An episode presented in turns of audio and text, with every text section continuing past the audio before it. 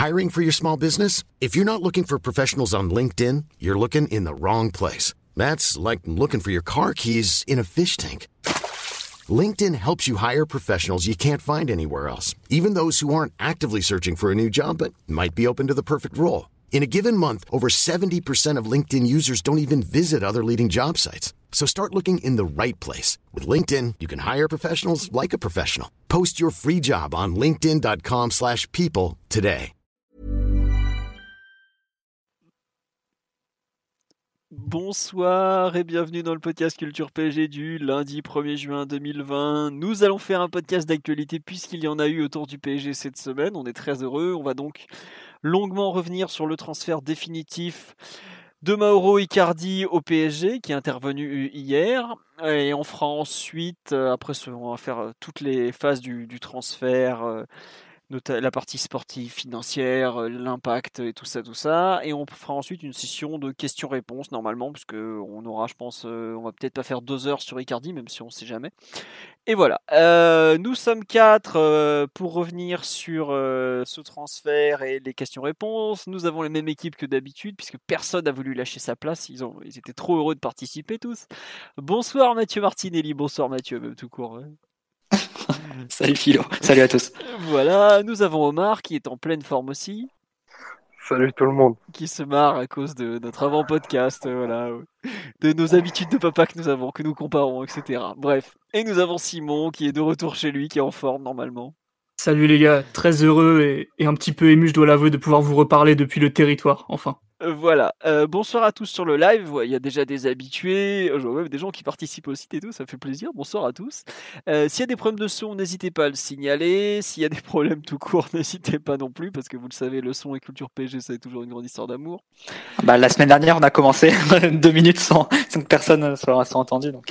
Non, mais là, normalement, j'ai tout vérifié, c'est bon. J'ai pas touché les réglages, donc il n'y a pas de raison que ça, ça, ça, plante tout de suite. Bon, allez, on va attaquer tout de suite le fameux pouls du match qui s'est transformé en pouls du transfert puisque Mauro Icardi est devenu définitivement un joueur du PSG ce dimanche 31 mai 2019, 2020, pas 2019 pardon. Le PSG avait jusqu'au donc 31 mai pour lever l'option d'achat et ça s'est réglé finalement euh, de façon euh, dans les derniers jours, dans les dernières heures. Donc euh, voilà. Le montant officiel du transfert n'a pas été communiqué puisque le PSG ni l'Inter de son côté en bourse et n'ont donc obligation de le faire. Il s'avère qu'il y a un gros consensus sur le fait que l'indemnité de base est de 50 millions d'euros au lieu des 65 ou 70, on n'a jamais trop su de l'option d'achat. A ensuite des bonus. Alors les échos français ont évoqué 5 millions d'euros de bonus sans précision. Les échos italiens entre 7 et 8, puis finalement l'Italie s'est mis d'accord sur 8 millions d'euros de bonus en deux parties. 4 millions d'euros qui sont visiblement des bonus liés aux performances et, euh, du joueur, donc but, apparition, tout ça. Et 4 millions d'euros qui sont des bonus collectifs. Le Corriere dello Sport, bon, qui n'est pas la meilleure source en Italie, a évoqué le fait que le PSG euh, verserait 4 millions d'euros si euh, le gagnait la Ligue des Champions.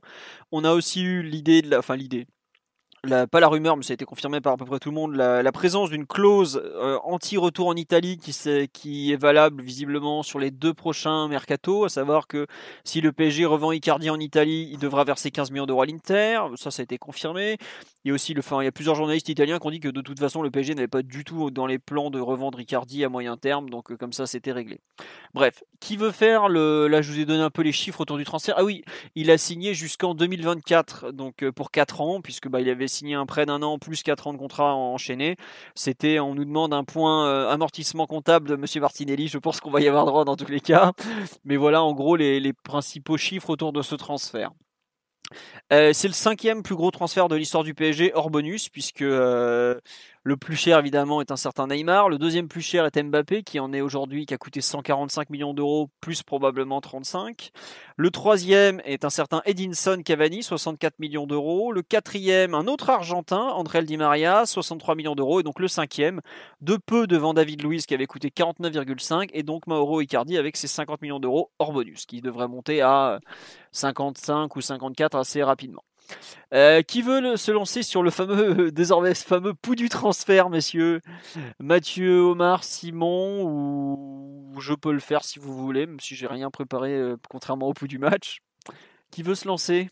Allez Mathieu. Toujours Mathieu qui prend la parole. Allez Mathieu, tu vas avoir droit au bout du transfert, vas-y, je t'en prie. Pas de souci, pas de souci. Bah, déjà, la liste que tu as faite des plus gros transferts du PSG, je trouve qu'elle a quand même un peu de tenue. Il n'y a pas de Maguire à 80 millions ou ce genre de choses. C'est au moins des une liste qui a. Une petite dédicace au football anglais au passage, il n'y a pas de souci, allez. non, ben alors sur, sur Icardi, moi je, je, me, je me range du côté de ceux qui sont satisfaits de ce transfert. Euh, pour, plusieurs, pour plusieurs raisons. On récupère un buteur qui est confirmé. Euh, qui a derrière lui une solide expérience et de solides références, euh, notamment en Italie, même en Ligue des Champions aussi sur ses rares apparitions, qui a déjà fait une saison d'adaptation au club, donc déjà tu sais comment ils s'intègrent et comment ils se font dans, le collectif et dans, le groupe euh, dans un sens plus, général. Ensuite, de mon point de vue, c'était le meilleur attaquant disponible cet été. On verra les, les, attaquants qui seront transférés et pour les prix pour lesquels ils seront transférés. Quand tu vois par exemple les alternatives qu'a maintenant la Juve, euh, qui, qui en gros soit de garder Higuain, qui est un peu leur Cavani à, à 7 millions et demi net par, par an, euh, alors qu'il est en net déclin depuis un, depuis un certain temps, ou bien d'aller chercher un Arcadius Milik qui est complètement, enfin qui est blessé 6 mois, six mois par an et, et qui leur coûterait quand même entre 30 et 40 millions d'euros. Je me dis que Paris fait pas non plus une très très mauvaise affaire en, en prenant Icardi et que les options à ce poste étaient assez limitées et que si on, si l'a laissé passer, on, on, se, on plongeait, on va dire, dans, dans un inconnu et dans, un, ouais, dans une incertitude qui n'aurait pas été, pas été profitable. Sur la question du, du profil du joueur qui, qui, fait vraiment débat, moi, moi je me range du côté de ceux qui, qui pensent que son profil complète, euh, ceux de Neymar, de Mbappé, de Di Maria, parce qu'on a des joueurs qui sont déjà très attirés par le ballon, qui touchent énormément le ballon par match, qui crée beaucoup et qui occupe cette zone entre, on va dire, du troisième quart du terrain. Et donc, on a plus besoin d'un finalisateur qui peut, qui peut se concentrer à mettre, mettre au fond les, les occasions qui sont générées par ses coéquipiers. Et pour ça, Icardi a très très peu d'équivalent en Europe. Hein. Il y avait, euh, il y avait une phrase d'un commentateur italien euh, souvent qui reprenait sur les buts d'Icardi et qui disait dans la surface, il n'y a pas d'équivalent au monde. Je sais pas si c'est vraiment le cas, mais il est parmi les meilleurs dans ce registre-là. Pour ça, je, je pense qu'il complète assez bien la, la, ligne offensive du PSG.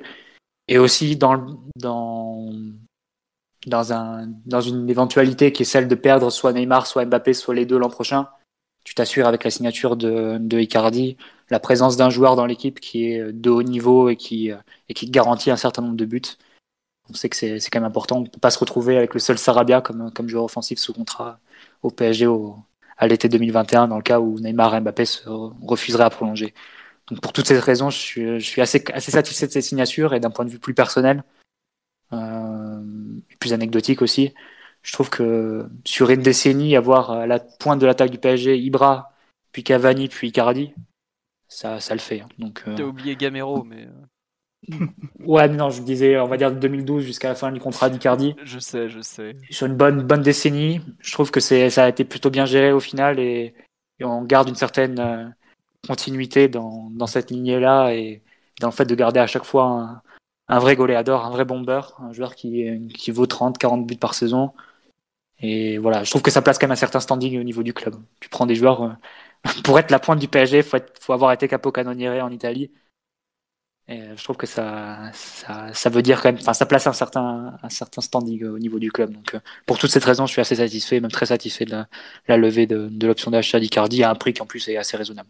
Très bien. Euh, quelques réactions sur live. On nous dit, euh, on va parler ensuite de la relation avec Tourelle qui n'a pas l'air bonne, mais euh, Icardi a signé 4 ans. Tourelle, je ne pense pas qu'il fera au total 6 euh, saisons au PSG, par exemple. Donc ça, c'est à la fois un problème et parce que c'est pas, enfin pas, c'est un secret de Polichinelle que Icardi et Tourelle sont pas forcément les meilleurs amis du monde. Enfin, il a quand même pas fait jouer une minute en huitième de finale Ligue des Champions. Je pense qu'il n'y a pas besoin de beaucoup plus de preuves. Hein. Euh, on nous dit aussi, c'est un marqueur de but, mais évidemment, un marqueur de but. Il a, il a marqué, il marquera encore. Icardi, c'est évident. C'est un, un, finalisateur, si, si je puis reprendre le néologisme de Mathieu. Tout à fait. On nous dit. J'ai dit finalisateur? Oui, tu as ouais. dit ça. Mais ah, elle, de finisseur. un finisseur, c'est bien. euh, voilà, mais bon, on t'a laissé. On sait que des fois la France est loin pour toi. Non, bon, mais là, voilà. j'ai Laurent Blanc en moi et je trouvais, euh, effectivement, là, j'ai dérapé. Toutes mes excuses. La langue française. Euh, voilà. Euh, on nous dit, il faut rajouter le budget cantine, mais arrêtez, euh, il va peut-être maigrir avec l'été et tout ça. Euh, non, on nous dit qu'effectivement, il est assez plébiscité par la supporter. Oui, globalement, le, la réaction dans le côté parisien, c'est que c'était plutôt une bonne chose. Il y avait des gens très heureux, d'autres un peu moins. Euh, j'ai lu une réaction sur là qui me disait Je suis pas mécontent, mais pas totalement satisfait non plus. Moi, je rejoins un peu ça. Alexis, on nous parle d'Alexis, mais Alexis, évidemment, est ravi de voir Icardi qu'il a adoré à l'Inter signé au PSG. Donc, c'est un peu pour ça que je dis qu'il y a un peu pour tous les goûts, mais globalement, je, pense pas que personne va dire Oh, c'est une catastrophe et tout ça. Quoi. On nous dit On n'aurait pas pu recruter mieux au même prix. Oui, voilà, c'est ça. Euh, tu as parlé des attaquants européens qui allaient bouger cet été. Werner, qui est l'autre grosse pointe euh, sur le marché du, Red Bull Leipzig, enfin du RB, pas du Red Bull, enfin, si ça me fait plaisir de leur. voilà. Euh, partira entre 50 et 60 millions d'euros. Donc euh, voilà un peu une idée du, des prix. Aubameyang, qui est plus ou moins sur le marché aussi, visiblement, ça, ça, part autour de 50, 60 millions d'euros. Et on parle d'un joueur de 31 ans pour Aubameyang. Donc voilà. Bon c'est pas non plus euh, le prix est pas déconnant. Je pense qu'on va y revenir. On nous dit son expérience avec des champions est une relative inconnue pour moi. Ça, c'est vrai que c'est paradoxal parce que euh, il a dû mettre, je crois, 10 buts en, en 15 matchs Ligue des Champions tout au plus. Mais 9 buts en 12. 9 buts en 12 matchs, je, je, je, lui donnais un peu plus de matchs. Mais c'est vrai qu'avec l'Inter ni le PSG, il n'a pas joué les huitièmes finalement. Non, il a fait, il a fait 6 et 6. Voilà. Euh, donc c'est très raisonnable. Après, c'est sûr que c'est pas bon, il a jamais marqué en, finale Ligue des Champions vu qu'il a jamais joué euh, après la phase de poule. Bon, c'est comme ça. Après, c'est un joueur qui a marqué face au Barça avec l'Inter et qui en Italie une référence de, marquer toujours face à la Juve, par exemple. Tout à fait. c'est euh, après, tu vois, ça dans les gros matchs, il est pas, il est pas absent. C'est un reproche que tu peux faire à des joueurs comme Lukaku, par exemple, mais moins à Icardi. Bah après Lukaku il a mis qu'un doublé en Ligue des Champions, mais je crois qu'on est bien placé pour en parler. non mais euh, en fait ce que tu dis sur la Ligue des Champions c'est un peu comme ce qui est les doutes que avais autour de Ibra. Ouais, il a pas marqué en quart de finale, il a pas marqué en huitième. Le mec il a marqué dans tous les plus grands derbys de la planète. Je crois qu'il n'y a pas besoin d'en dire beaucoup plus. Au bout d'un moment il a fait ses preuves euh, concernant sa compétence à un certain niveau. Omar euh, qui suit le joueur depuis fort longtemps ou Simon qui est de la mafia argentine. Euh, votre réaction en général sur le transfert avant qu'on rentre dans les, dans les détails un peu sur toutes, euh, toutes les conséquences que Mathieu a commencé à évoquer, le sportif, le financier, un, avis général, une, un ressenti pour l'instant peut-être? Je pense que c'est un transfert qui satisfait tout le monde, qui satisfait euh, le joueur, qui satisfait ben, le Paris Saint-Germain forcément et qui satisfait l'Inter. avec le club avec lequel il était totalement au bout de l'histoire. Euh, pour nous, c'est forcément une, très bonne opération parce que on recrute vraiment un, expert de la surface de, de, réparation, un joueur qui, euh, qui est capable de, de, mettre un volume de but très important. Ça, j'ai pas besoin de, de, le dire et de le répéter, on le sait tous. Euh, on parlera de, de, sa participation éventuelle et de comment une équipe doit être doit être tournée pour, je dirais, profiter au maximum d'Icardi. Mais euh, c'est sûr qu'avoir euh, dans l'effectif quelqu'un qui te garantit peu ou prou 20-25 euh, buts, 20-25 buts, quelle que soit son utilisation, quelles que soient les, les périodes de disette par lesquelles il, peut passer, c'est une denrée rare sur le, sur le marché des transferts. C'est une denrée rare dans, dans le football tout court. Et, et effectivement, c'est une, c'est une bonne opération parce que j'ose espérer qu'on arrive dans les, dans les meilleures euh, années d'Icardi. Parce que euh, il y, a, y, y a quelque chose qui est très bien dans cette opération, c'est qu'Icardi, en arrivant au PSG, il est désormais obligé de grandir à plusieurs niveaux.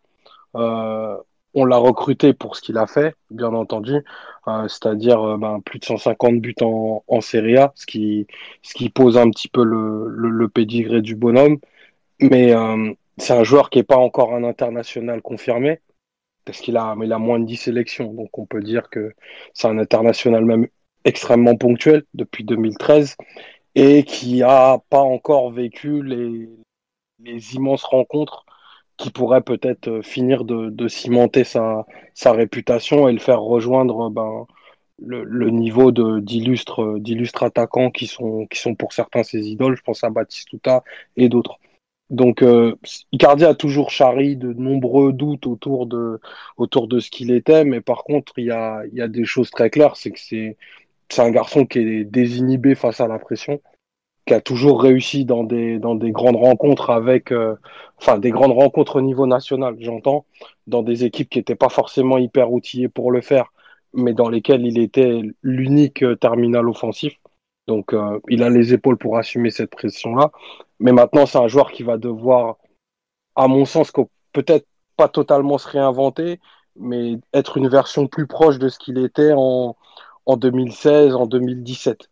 Donc ça commence à, remonter un petit peu parce que je pense que ce Icardi là qu'on a vu sur euh, sur la sur la période, je dirais qui va de, fin 2016 jusqu'en 2018 est bien meilleur que celui qui a mis 20 buts au PSG euh, au cours des au cours des derniers mois et il serait bien plus impactant s'il arrivait à redevenir ce joueur-là.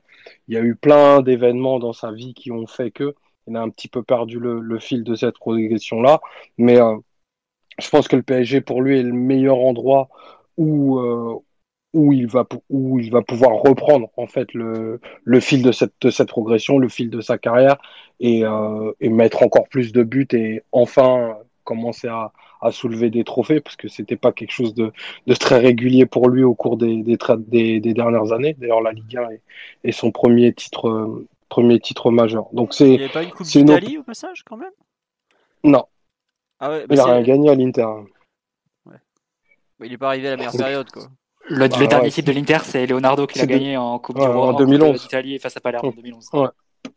Donc euh, ouais non non il a il a rien gagné et, voilà après c'est on parlera du profil le profil du, du bomber pour moi il a il a sa place au il a bien entendu sa place dans l'effectif du PSG ce que ça va demander en termes euh, d'ajustement est, à mon sens hyper intéressant parce que acheter Icardi c'est pas c'est euh, sur le sur un long terme sur le long terme sur une durée de 4 ans c'est à mon sens pas du tout sportivement un, un achat anodin parce que les bombeurs et les, et les, les neufs de ce type commencent à se raréfier. Et pour moi, c'est un choix sportif très clair que de, que de s'engager aussi fortement avec un profil aussi particulier que le sien.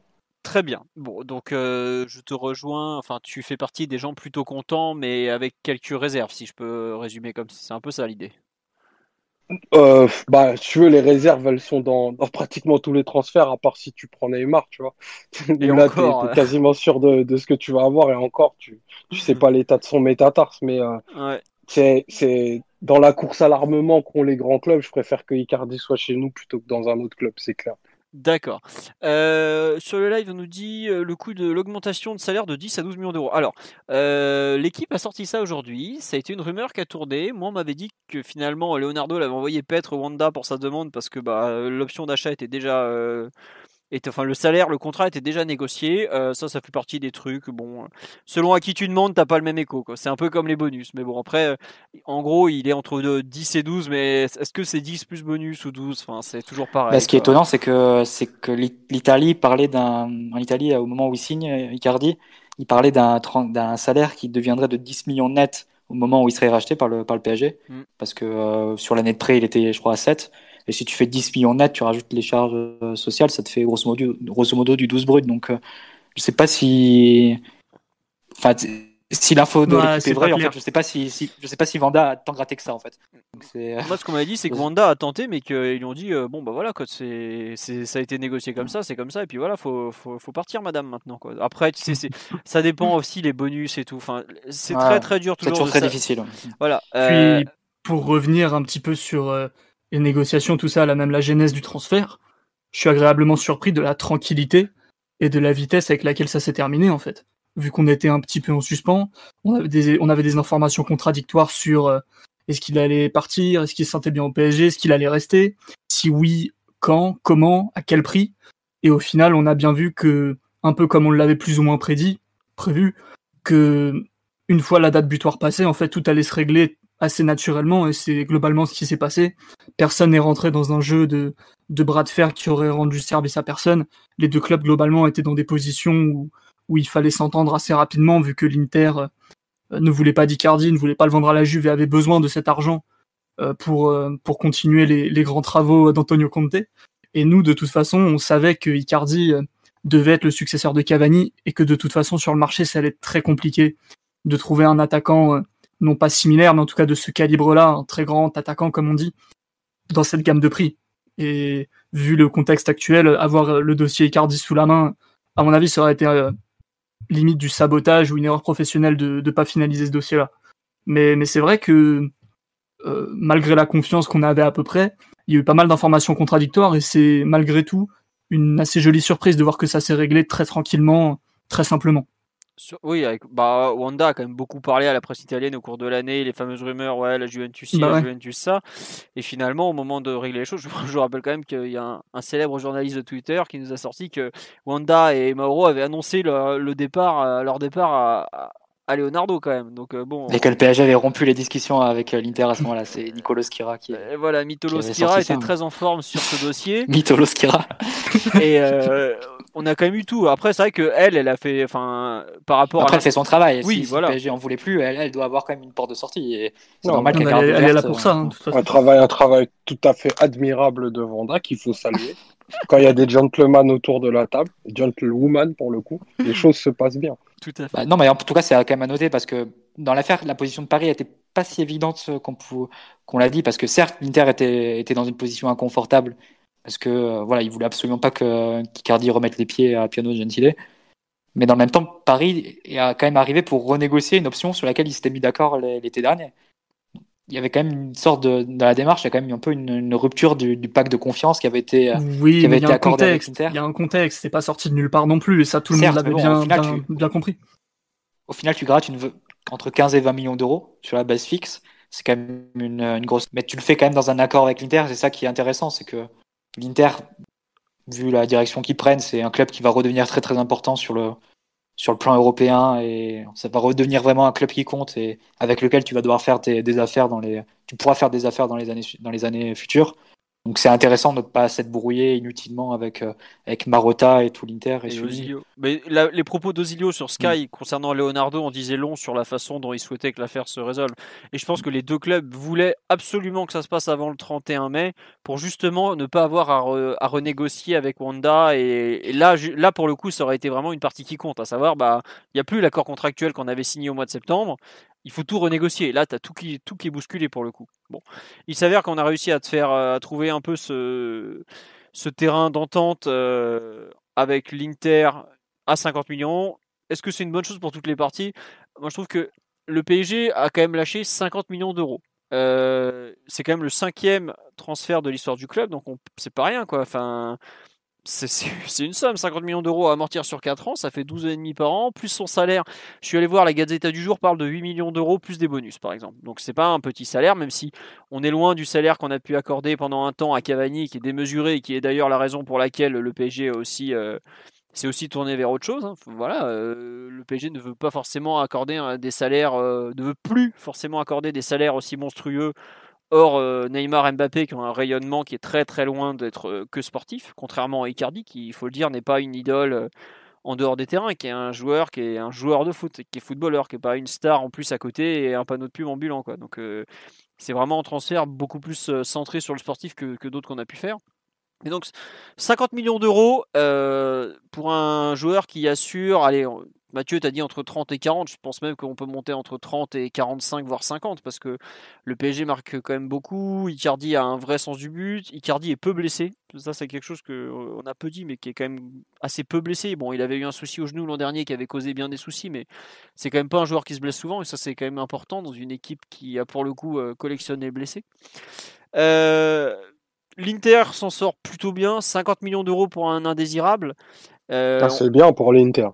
L'Inter s'en sort pour moi super bien parce que nous on Pour va un voir on n'est pas, dans culture, on n'est pas dans culture Inter, mais à la base, c'est quand même eux qui dévaluent le joueur. Oui. Un joueur qui valait plus. Ouais, c'est un joueur a qui deux avait, ans, il Ah, avait mais- une clause énormissime. hein. Mais, Ouais, mais il y a deux ans, tu dis, aussi- tu dis euh, après la saison, il finit à 28 buts en championnat et il marque le triplé euh, de la victoire face au Milan, il marque face à la Juve et tout ça.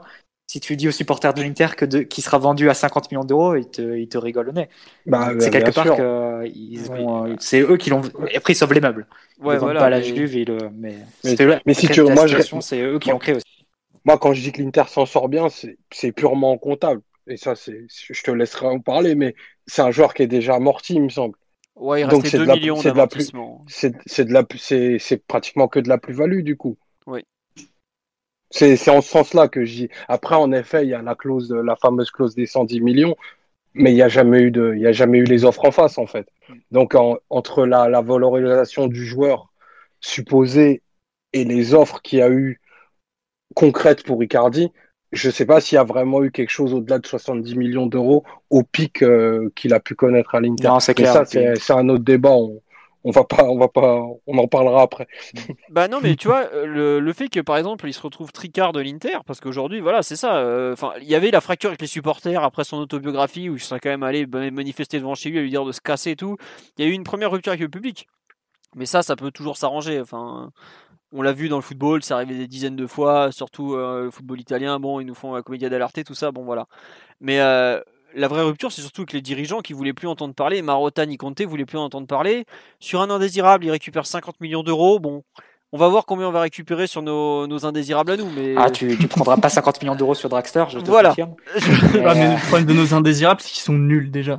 C'est pas qu'ils Oui. manquent de respect, non, mais quoique. vous voyez ce que je veux dire?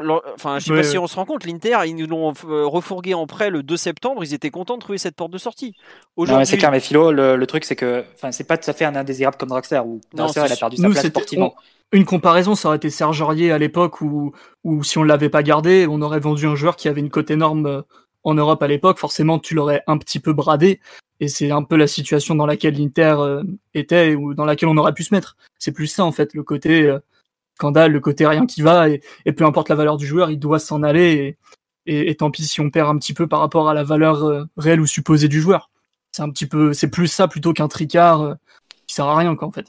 Mais en fait, Icardi, c'est pas, il, il tombe pas en disgrâce à l'Inter pour des raisons sportives à l'arrivée de Conte. C'est bien, c'est bien avant, c'est oui, début février. Où, euh, ça part de Vanda, en fait, dans une émission italienne le dimanche soir, qui s'en prend, entre guillemets, à des, euh, aux coéquipiers d'Icardi qui le serviraient mal, notamment Perisic. Euh, et puis là, l'Inter va, va très mal réagir. Icardi s'excuse pas pour les, pour les propos de, de Vanda. Euh, donc là, il, il re- d'abord, il décide de retirer euh, le brassard de capitaine à Icardi. Là, il va s'en suivre tout un épisode où euh, le joueur va, entre guillemets, simuler une blessure au genou, euh, va refuser une convocation pour un match de, de Ligue Europa à Vienne, il me semble. oui, c'est ça. ouais. Euh, et puis il y a, il y a tout un, un pataquès quoi, qui, est, qui est fait autour de, de ce cas-là, avec Spalletti qui, euh, qui l'accuse en direct à la télé d'humilier l'Inter, de, euh, qui refuse toute médiation dans l'affaire. Il dit que c'est humiliant pour l'Inter de devoir faire une médiation avec son propre joueur. Enfin, du coup, ça se finit très très mal, mais c'est pas pour des raisons sportives. Après, quand, quand Conte arrive, Marotta lui dit euh, Icardi, Nainggolan, Perisic, c'est en dehors de notre projet et on va essayer de les, les vendre. Bon, au final, ils en vendent aucun des trois. Ils les prêtent les trois, ils touchent 0 euros sur l'année. Mais, euh, mais si tu veux, c'est pas, ça part pas d'une raison sportive. Nainggolan, il a été écar- écarté de la même façon parce qu'il y a eu une affaire euh, en janvier, une vidéo un peu privée où ils entre guillemets, euh, alcoolisé, ouais. Il n'y a, pas eu qu'une seule déclaration Nengolan en plus. Il a un peu dit Ouais. euh, chaque semaine, voire chaque jour, que euh, l'Inter Il avait, naze. il avait la, il avait la saudade, quoi. Ouais, voilà, Ouais, l'Inter, voilà. c'était aliment- c'était alimentaire, c'était un transfert alimentaire pour lui. C'était pour payer Ouais. ses, ses crédits de, de joueurs. Puis il voulait pas y aller. C'est la, la Roma qui lui a dit, euh, comme chaque année avec les bons joueurs, bon allez, va voir ailleurs si, si tu t'y plais. Du coup, enfin, tu vois, et alors que Nainggolan, c'est typiquement un joueur que Conte voulait les années précédentes. Donc, c'est un autre cas de joueur qui n'a pas été écarté pour des, des raisons sportives. C'est c'est tout l'extra sportif. Et quand Marotta, enfin, c'est Marotta qui décide de faire place nette, entre guillemets, de, de régénérer le groupe. Et c'est pour ça qu'Icardi est, entre guillemets, victime. Il n'y a Ouais. pas eu de tentative de, de remédiation et de remise dans l'équipe. Ah non, pas du tout. Bah, ils l'ont ils l'ont laissé tout l'été à la maison presque, donc voilà.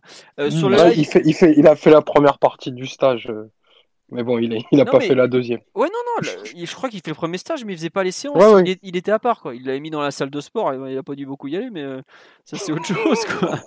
Non, mais Regardez le miroir. Il, il les regardait de loin, le pauvre. Non, mais après, je le- honnêtement, je le comprends. T'as tes potes qui sont en train de, de jouer au foot, et toi, t'es es là à faire du vélo. euh, pff, bon, voilà, quoi. Il y a, même s'il y a le Tour de France de diffuser, probablement, bon, ça fait pas rêver non plus, quoi. On nous dit pas, il y a pas mal de gens sur la live qui disent ouais, il y a beaucoup de remarques, euh, de réserves autour de Wanda et du comportement du joueur, tout ça. Euh, moi, enfin, on va forcément en parler, je pense, parce que c'est quand même un point important et on l'a déjà vu dans la saison, donc on- je pense qu'il faut, on va, en reparler. Euh, non, il y a un truc, moi je trouve, c'est le Icardi qui signe au PSG. En fait, pour lui, je trouve que je vois pas ce qu'il aurait pu espérer de mieux. Les plus grands clubs européens n'ont pas besoin d'un neuf aujourd'hui. savoir, bah, bon, le Bayern à Lewandowski, je crois pas qu'ils veulent le changer. Le Real à Benzema, ils vont encore le prolonger. Éventuellement le Barça avec Suarez, mais je suis pas sûr qu'il ait spécialement envie de retourner à Barcelone. Et puis avec euh, Messi, ça va pas passer. Il reste quoi ensuite? Liverpool à Firmino et s'apprête à plutôt prendre Werner malgré tout. On a euh, bah, City qui a allé à Agüero, voire à Gabriel. Ouais, mais est-ce que euh, Icardi avait envie de partir vivre à Manchester? Je suis pas sûr non plus. Ouais, est- United il est- peut-être aussi. Il est mais- pas, il est, problème. et, puis, et puis honnêtement, Philo, il est pas targeté par ces clubs-là. Non. Non, c'est sûr, il y a Oh, ça. Pas, pas, pas, pas en 2020, quoi. Oui, voilà. C'est pour ça, je pense que pour lui, il aurait pas pu espérer mieux que le PSG au final. hein. Et c'est d'ailleurs. Enfin, il y a la Juve quand même. Il y a la Juve. Ouais, mais l'Inter voulait pas le vendre à la Juve, donc à partir de là, tu sais Ah non, que mais à partir, si tu pars de ce point de vue-là, oui, c'est clair. Mais après, il aurait pu décider de, de tendre entre guillemets la corde et de, et de dire je je vais pas du tout à Paris et je reste jusqu'à ce que l'Inter accepte de me vendre à, Ouais, non, à mais la Juve. tu sais, Mathieu, il a une maison à Milan, il a pas envie qu'elle brûle non plus au bout d'un moment. Et...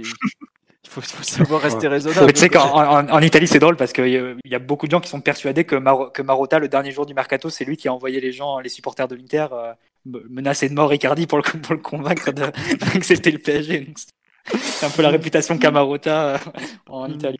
Non, mais ça, on nous dit euh. United aurait pu avoir besoin d'Icardi. Non, c'est vrai, mais United a l'air de, de comment dirais-je, de parier en pointe sur Rashford, euh, voire Martial. Donc euh, Ils sont dans un Soulchar project, euh, faut les laisser. euh, voilà, laissez-le dans le projet euh, bon, voilà.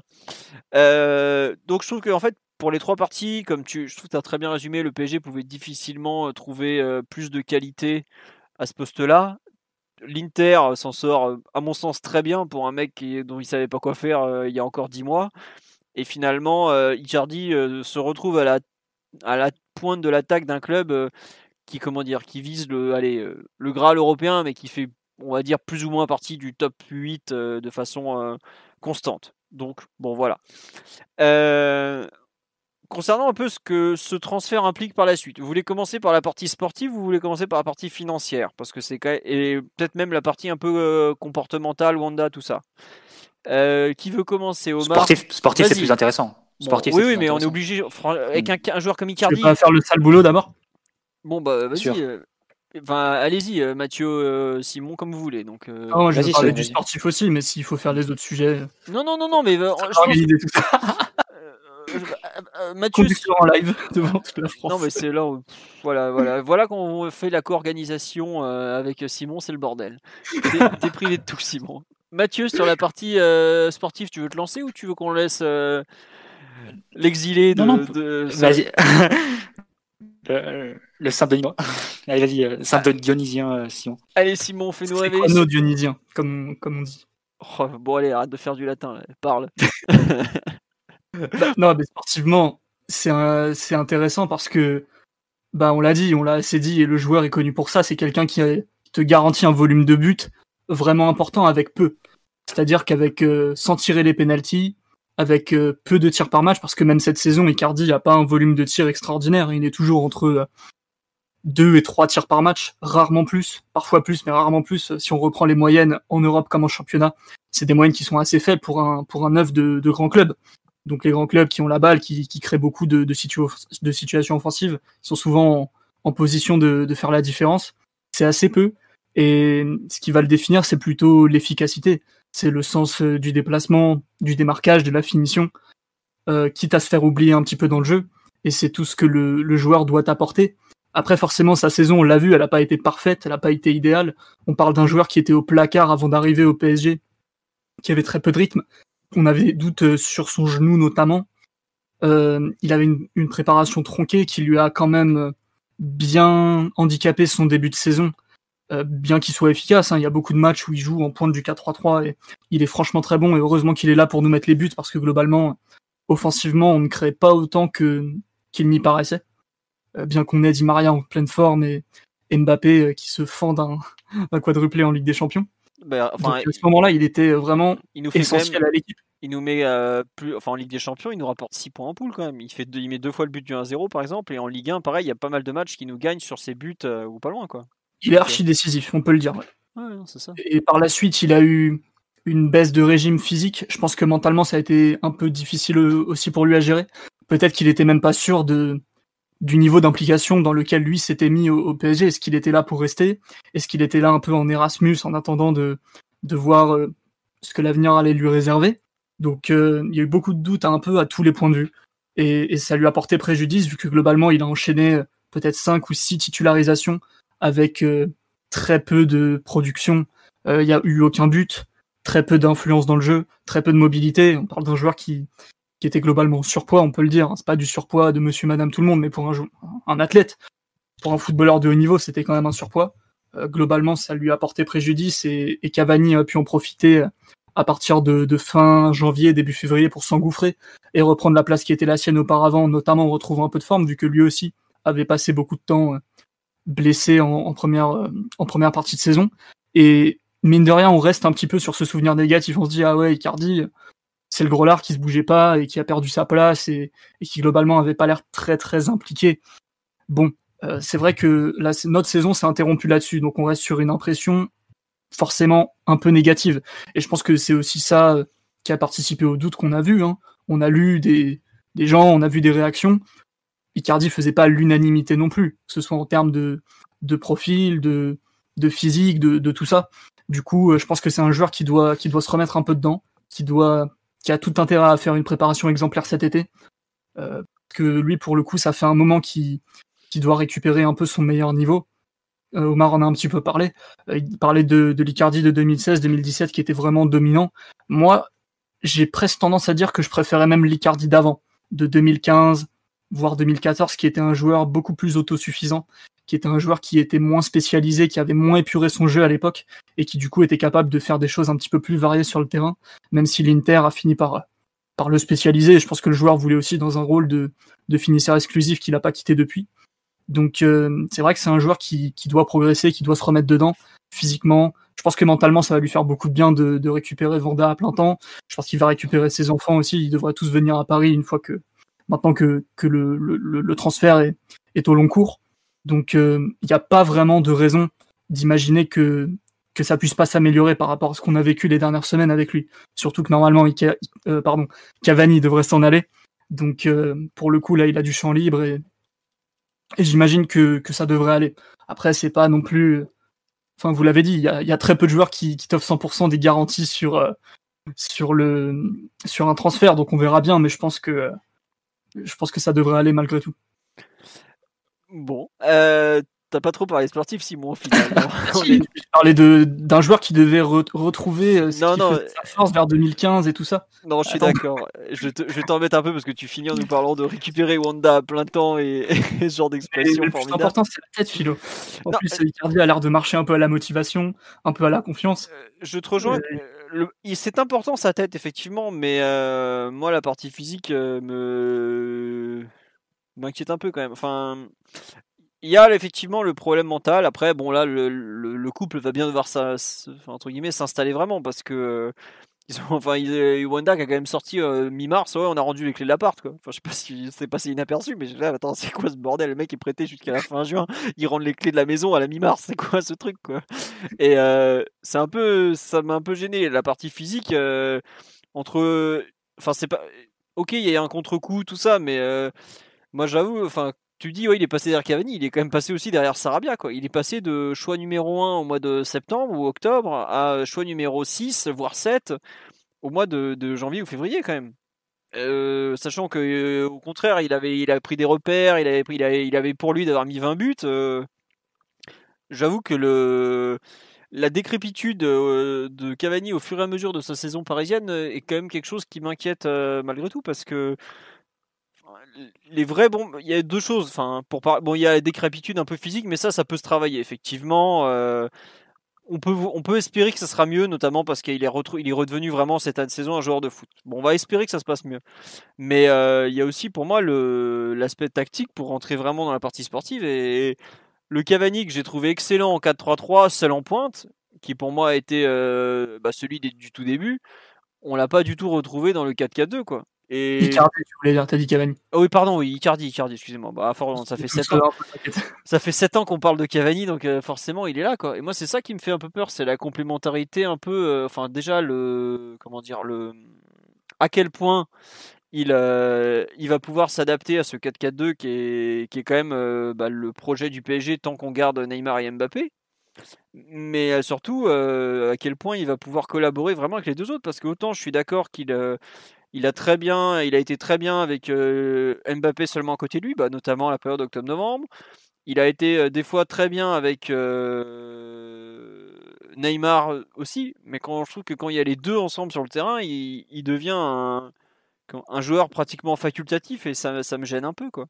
C'est vraiment moi ça qui m'inquiète, c'est plus sa disparition progressive dans le 4-4-2 quoi. Il a, il a, à partir du moment où on a joué dans ce système, il met un but à Montpellier, il fait un mois de décembre pas trop mal, mais euh, ça s'étiole complètement. Je sais pas, vous avez.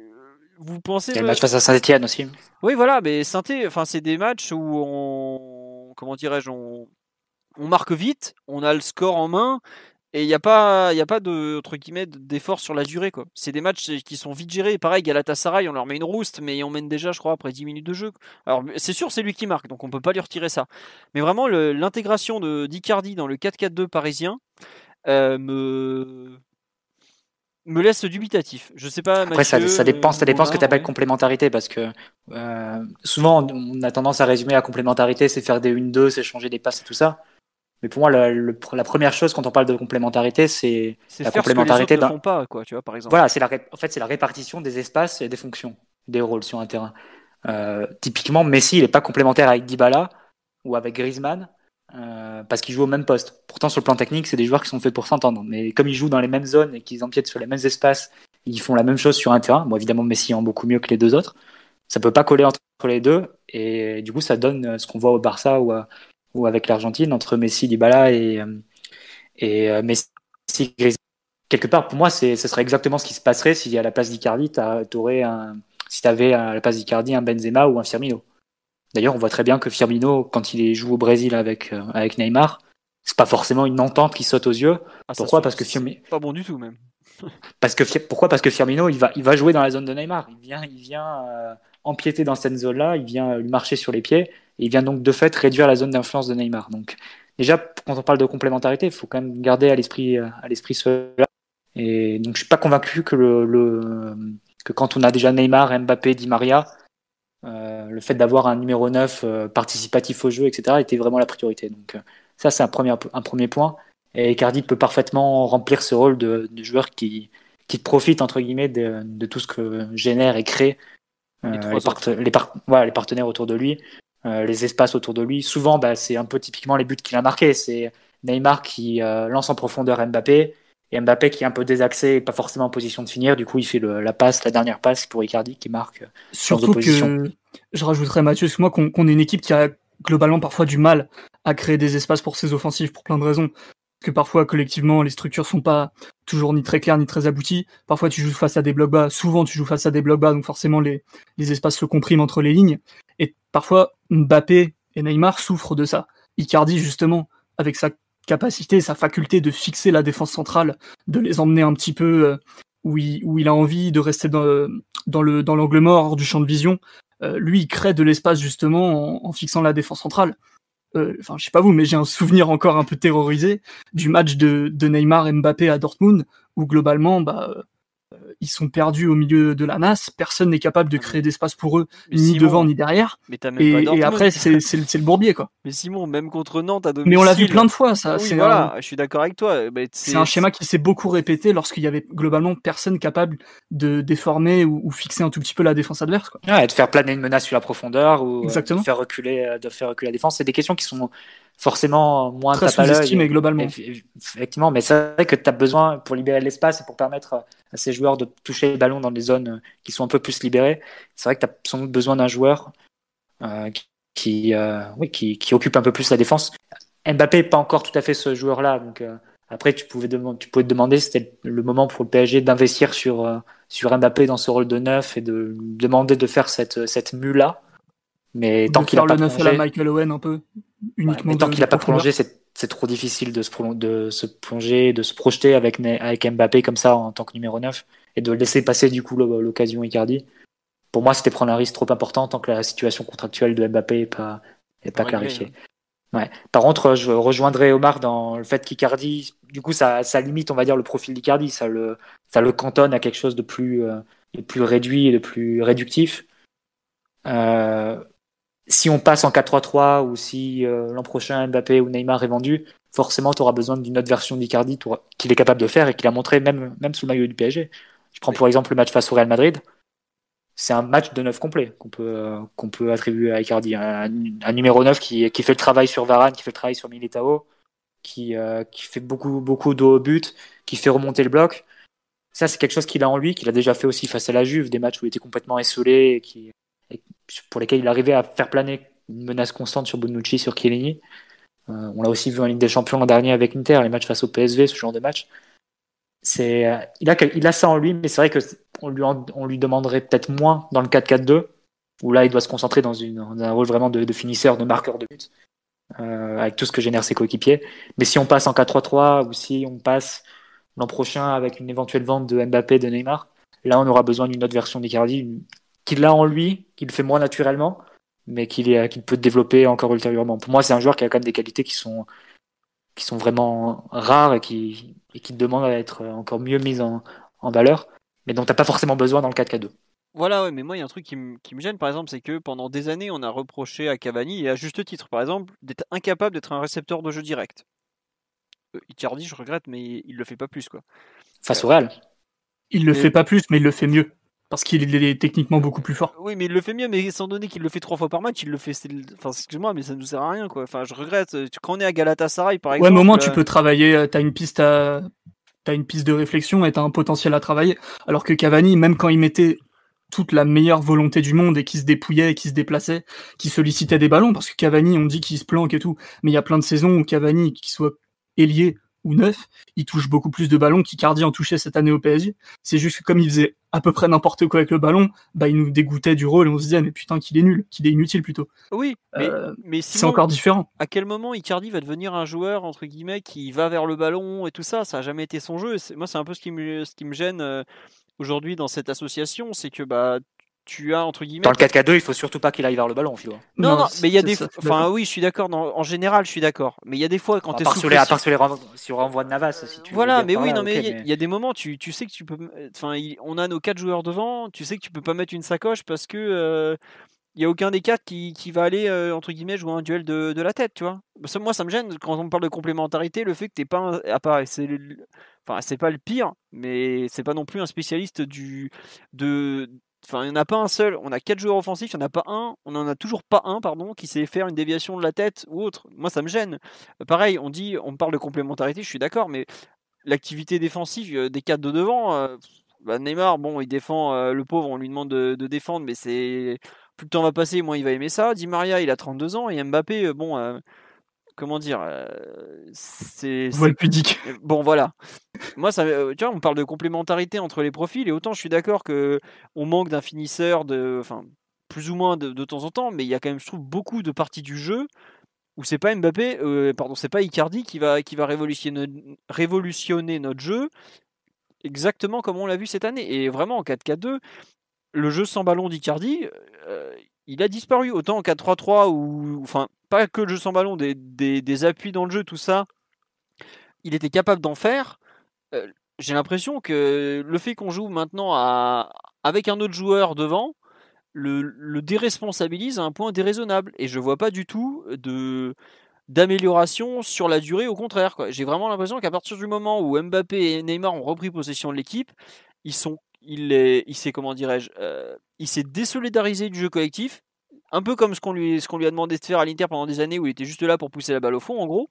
Et, euh, malheureusement, il a l'air de se compère dans ce rôle. Et moi, j'avoue que c'est pas du tout ce, que j'ai envie de voir pour prendre la suite de Cavani. On a déjà vu ce modèle-là, et j'ai pas du tout euh, ce que, comment dirais-je, je vois pas en fait où on va aller de, mieux avec un, système pareil. Après, tu vois, sur le là, on me dit que je rêve d'un Firmino. Non, pas du tout. Moi, justement, je rêve d'un mec qui va beaucoup plus au charbon, qui va devant. Giroud. Bah ouais, sur le live, tu vois, bah, si Non, je me fous pas de ta gueule. Hein, non, non, mais tu vois un peu ce que tu dis. Oui, mais même, on, euh, enfin, tu vois, on parle de Diego Costa, mais ouais, le Diego Costa, il y a 4 ou 5 ans pour justement faire le sale taf des deux autres que Icardi fait pas beaucoup. Ouais, là, par contre, ça me parle beaucoup plus, ouais. Et j'aurais préféré, ouais. Après, on parle de Marcus Thuram ou Pléa. Attends, ils sont loin du niveau requis, les deux. Même si j'aime beaucoup Marcus Thuram et que, pour le coup, lui, il a un vrai potentiel et une, un, un, impact physique que je trouve nous manque un peu en attaque. Mais je sais pas, je suis un peu perplexe sur, en fait, le. le les manques, euh, enfin la façon dont on va combler les manques de ce quatuor offensif en remplaçant euh, Cavani qui par Icardi. Alors dans, la surface, on sera toujours aussi dangereux, on aura toujours une attaque qui pèse 120 buts ou 150 buts par saison même. Mais en revanche, il y a des moments où, ouais voilà, quand on dit quand tu galères à remonter le ballon, que tu as Verratti qui doit décrocher, que tu dois Neymar, tout ça, je je comprends pas euh, où est un peu le la progression dans le jeu sans ballon ou dans la progression tactique et tout ça. Non, pas Giroud, mais Giroud c'est trop vieux, trop limité quoi. Mais bref. Omar, tu as un avis un peu sur ces questions tactiques et d'intégration d'Icardi euh Ouais, forcément. il y a, quelque chose dont, vous aviez parlé un petit peu en, sous-texte, c'est euh, de donner de la profondeur, euh, de faire mener une, de, faire peser pardon une menace sur euh, sur la sur la charnière centrale adverse, mais pour ça, il y a quelque chose dans lequel il, faut qu'Icardi change absolument. C'est la, mobilité et, qu'il y ait plus d'appels, tout simplement. Parce que en effet, c'est un joueur, euh, c'est un 9 dit à l'ancienne, c'est-à-dire qu'il va, dont tu vas pouvoir t'utiliser en point fixe pour euh, bah, étirer, étirer et faire jouer la défense le plus bas possible. Mais ça, effectivement, quand Mathieu parle de, de complémentarité, c'est pas de la complémentarité avec le ballon, c'est vraiment dans, dans l'espace-temps. Il y a un travail de, de l'ombre de sap qui est fait justement pour euh, bah, épuiser les défenseurs adverses nerveusement par des courses, par des appels contre appels, par des appels arrondis, par bah, toute une palette de choses qu'il a et que, à mon sens, qui n'ont pas été assez vus et qui ont amené logiquement à ce qu'ils sortent de l'équipe. Parce que en fait, euh, à, si tu fais le comparatif à l'Inter, l'Inter a pas, avait pas un jeu euh, collectif ultra développé, c'est peu de le dire, et encore moins des joueurs capables de, de scorer à la fréquence où, où, on, où, les nôtres sont capables de le faire.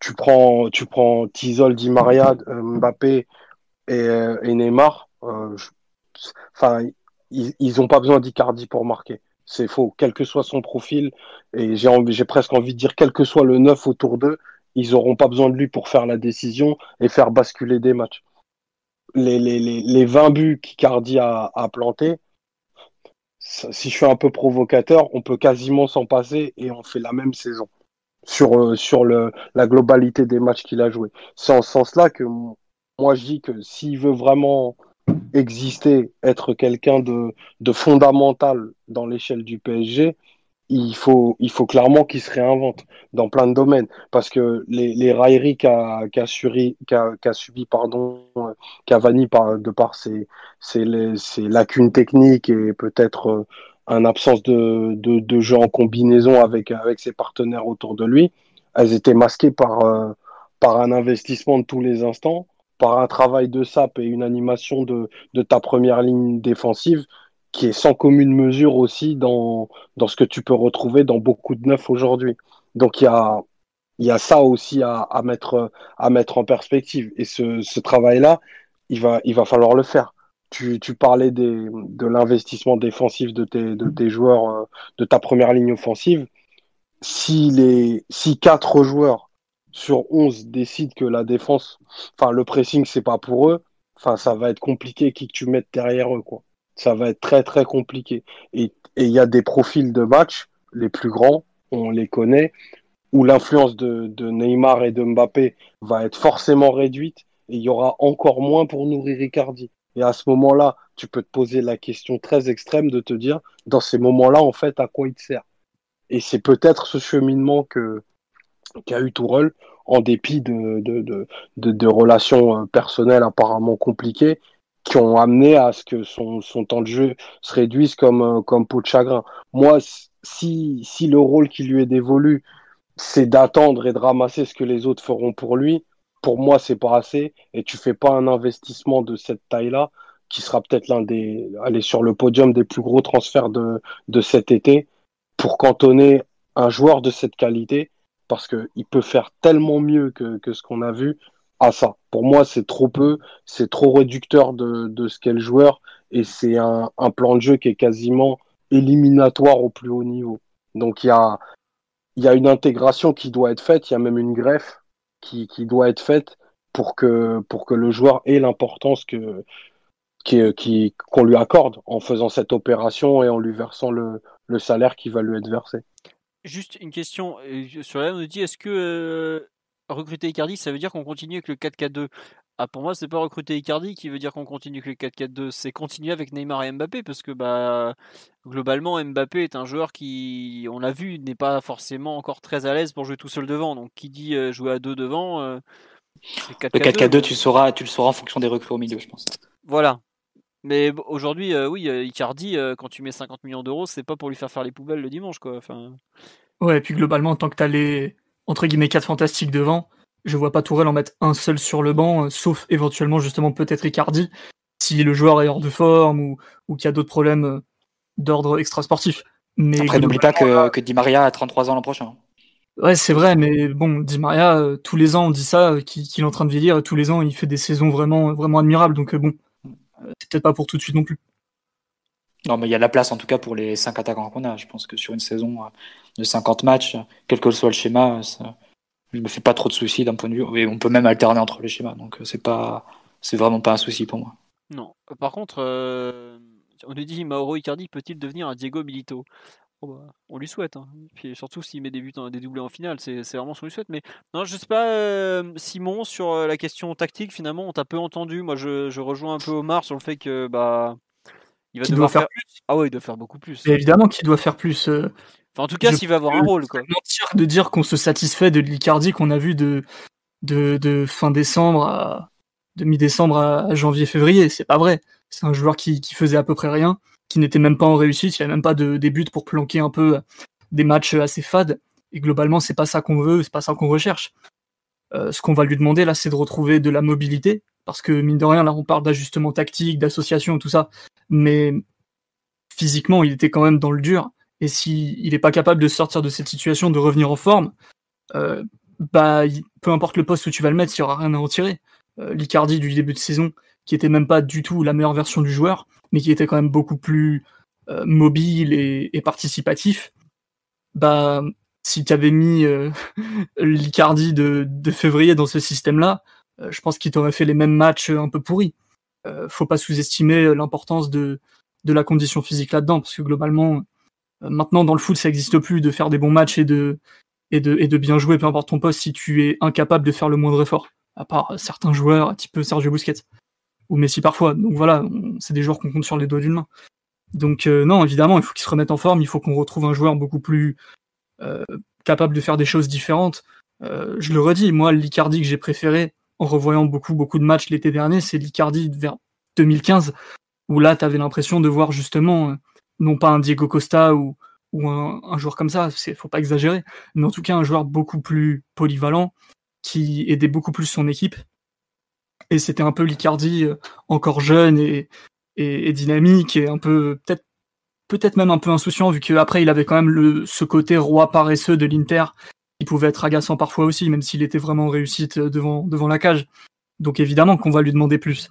Euh, par contre, est-ce que les difficultés qu'il a pu montrer à certains moments ou, les limites qu'il a naturellement, parce que de toute façon aucun joueur n'est parfait, le neuf parfait n'existe pas sur le marché, on n'a pas les sous pour attirer un méga crack d'un top club. Bah, il faudra composer avec, mais est-ce que ça remet le, transfert en cause, son importance en cause? Pour moi, pas vraiment, à vrai dire. Tiens, euh, Mathieu, pour finir un peu euh, sur, euh, enfin pour compléter plutôt, parce qu'on on pourrait en parler pendant des heures du profil d'Icardi, qui est quand même un joueur très à part. Est-ce que tu penses que c'est un, il y a rarement joué en fait dans le système et l'histoire de Icardi dans le 4-4-2 ou Omar d'ailleurs, toi qui le connais bien, parce que vous pensez que c'est un, un joueur qui est capable entre guillemets de, de faire partie d'un duo?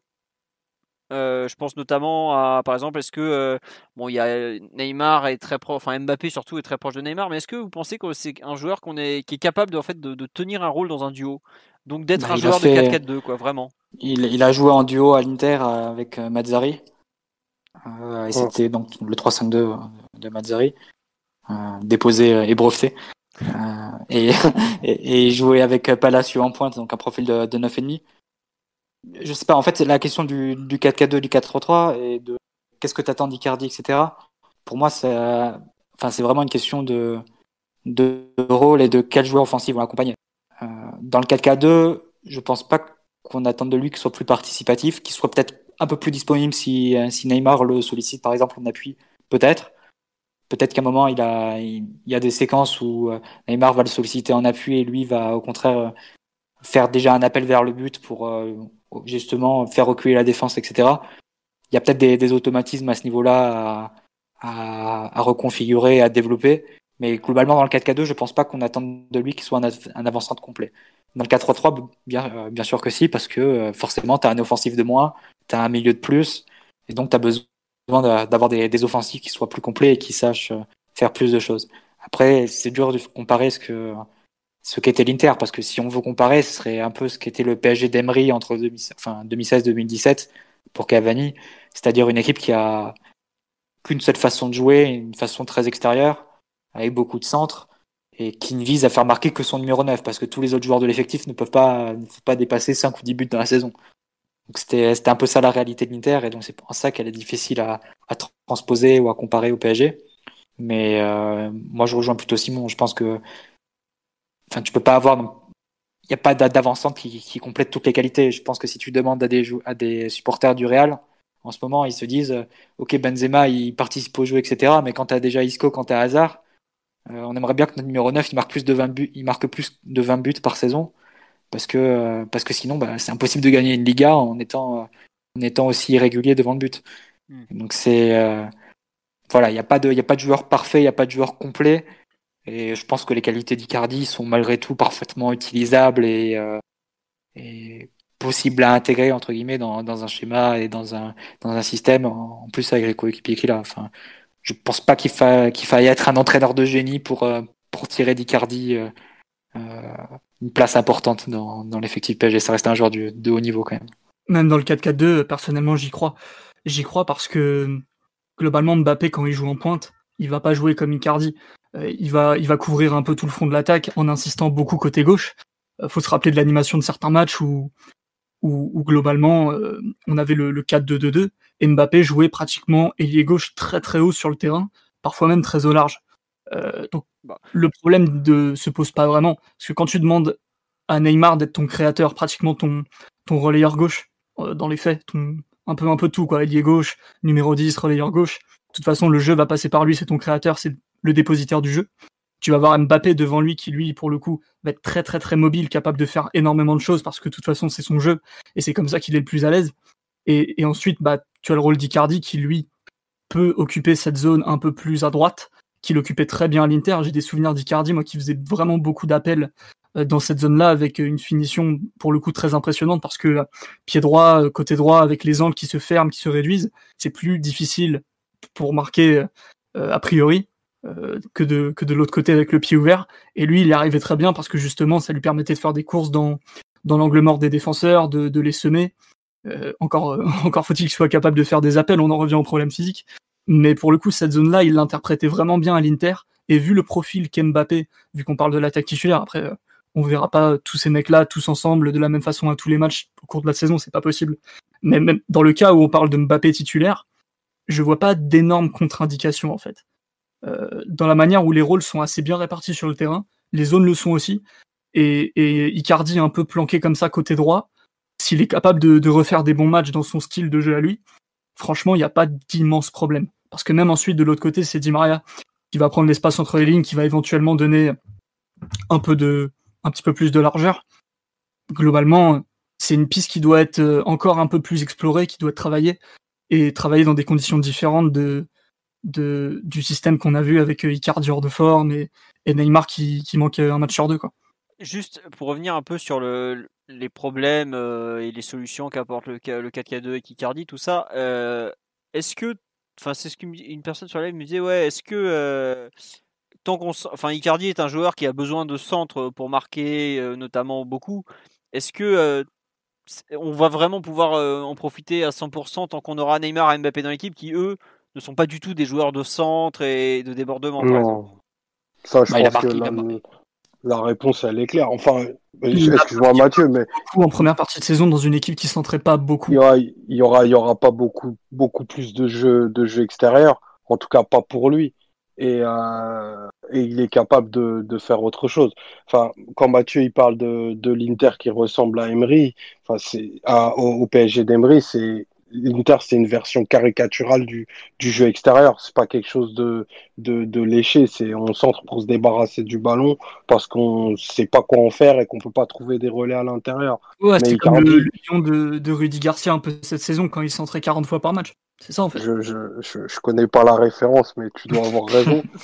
mais euh, mais euh, Icardi, il est capable, il est capable, non non, d'exister, d'exister à l'intérieur et de marquer. Et pour en revenir à la à la question du du 4-4-2, c'est et, et je ferai un pont avec ce que tu disais sur l'utilisation du côté droit, Simon.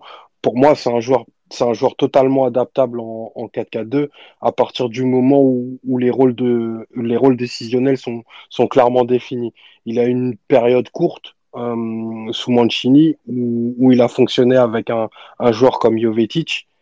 Ça a rapidement quelque chose donné quelque chose qui, qui fonctionnait de manière euh, très claire parce que Jovetic est plutôt un joueur intérieur qui du coup décrochait pour faire des orientations. Et là, Icardi pouvait, euh, pouvait se, mettre dans ses zones préférentielles pour faire son, son, son fameux appel dont, dont Simon parlait tout à l'heure et finir. Ça a bien fonctionné avec Jovetic, ça marchait aussi assez bien avec un, un joueur comme Jovetic qui du coup trouvait des angles de passe où, où Icardi était souvent. Donc pour moi, c'est un joueur bien sûr totalement adaptable au, au 4K2. Et euh, Simon, tu parlais du, du côté droit. Euh, on s'en rappelle peut-être pas parce que ça commence à, à, remonter. Mais Icardi, quand il arrive en, en Italie, il joue, il joue côté droit. Sous Ferrara à la, à la Samp, il joue, il joue ailier droit. Parce que Eder joue à gauche et c'est plutôt Machi, euh, Machi Lopez, du coup son, son grand ami, qui, qui tenait la pointe. Donc c'est un joueur qui est capable de, de, de, jouer sur le côté, de conduire. Bon, il n'a pas la palette de dribble d'un Neymar. Voilà, il faut pas, il faut pas, il faut ouais, pas je refaire pense qu'il a plus trop envie en plus. Mais, euh, mais il, est, il est capable d'avoir cette, euh, cette finesse-là et cette sensibilité-là. Donc, euh, c'est pas, c'est pas un joueur unique, c'est pas un joueur piquet euh, qui va, bien sûr, qui va exister beaucoup plus dans la, dans la surface entre le point de penalty et, les cages, mais il y a, y y a beaucoup plus ces joueurs. Et c'est pour ça que il faut pas s'arrêter d'être exigeant avec lui en le cantonnant à, à, un rôle unique. Il a, il a, il a beaucoup plus à, à nous donner et il l'a en lui. Il l'a déjà prouvé. Très bien. Putain, on fête l'anniversaire d'Abel Balbo aujourd'hui. Vous n'avez pas imaginé. D'un coup, un grand bombeur argentin lui aussi. On, on pense à lui. Euh, non, sur euh, l'aspect tactique, l'intégration, tout ça. Euh, l'aspect défensif, donc je suis le seul que ça fait peur par contre de d'avoir quatre piquets devant. Moi, j'espère de tout cœur qu'on arrête ce pressing qui correspond pas du tout à la personnalité de nos attaquants, personnellement. Bon. Je pense qu'il y a une piste de réflexion de ce point de vue-là. Presser, contre-presser, c'est bien. Encore encore faut-il que le contexte soit approprié, que les joueurs soient en forme physiquement, que l'équipe soit ait des bons repères aussi, parce que presser, mine de rien, c'est pas quelque chose qui s'improvise. Euh, j'ai pas vu un PSG capable de presser de manière exceptionnelle cette saison, pour plein de raisons. Parfois on l'a fait, très souvent ça a été médiocre.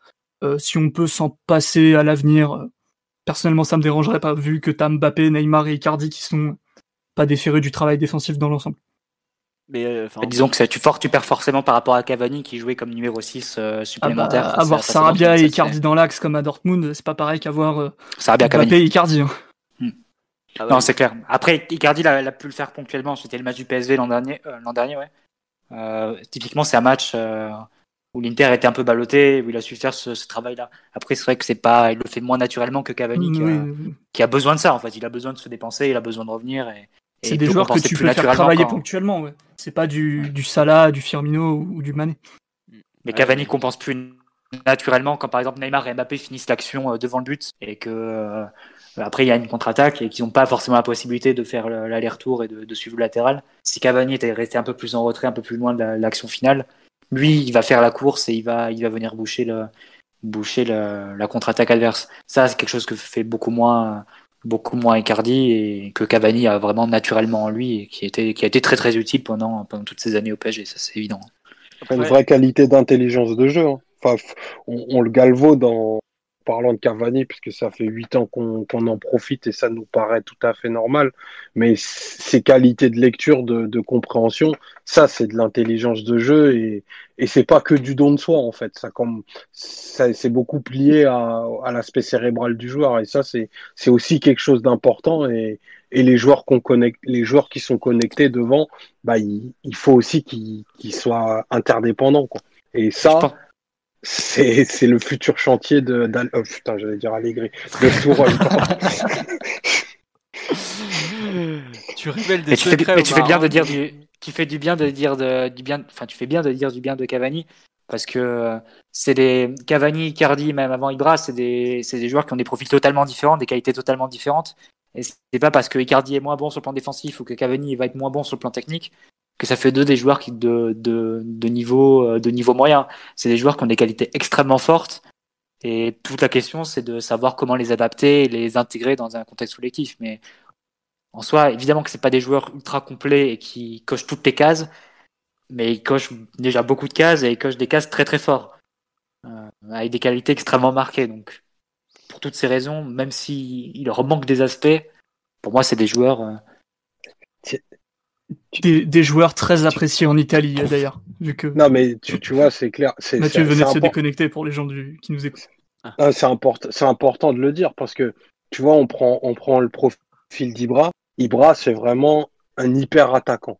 C'est, on, on, on parle de joueurs qui cochent toutes les cages. Ibra, il a vraiment tout. C'est-à-dire, il est, plus fort que ton numéro 10 et il est plus fort que ton numéro 9. Ça, c'est des profils, enfin, ça n'existe pas. C'est, des joueurs historiques. Cavani, le- ce qu'il a fait au PSG et même avant, pendant, des années et des années, en fait, ça te classe le bonhomme.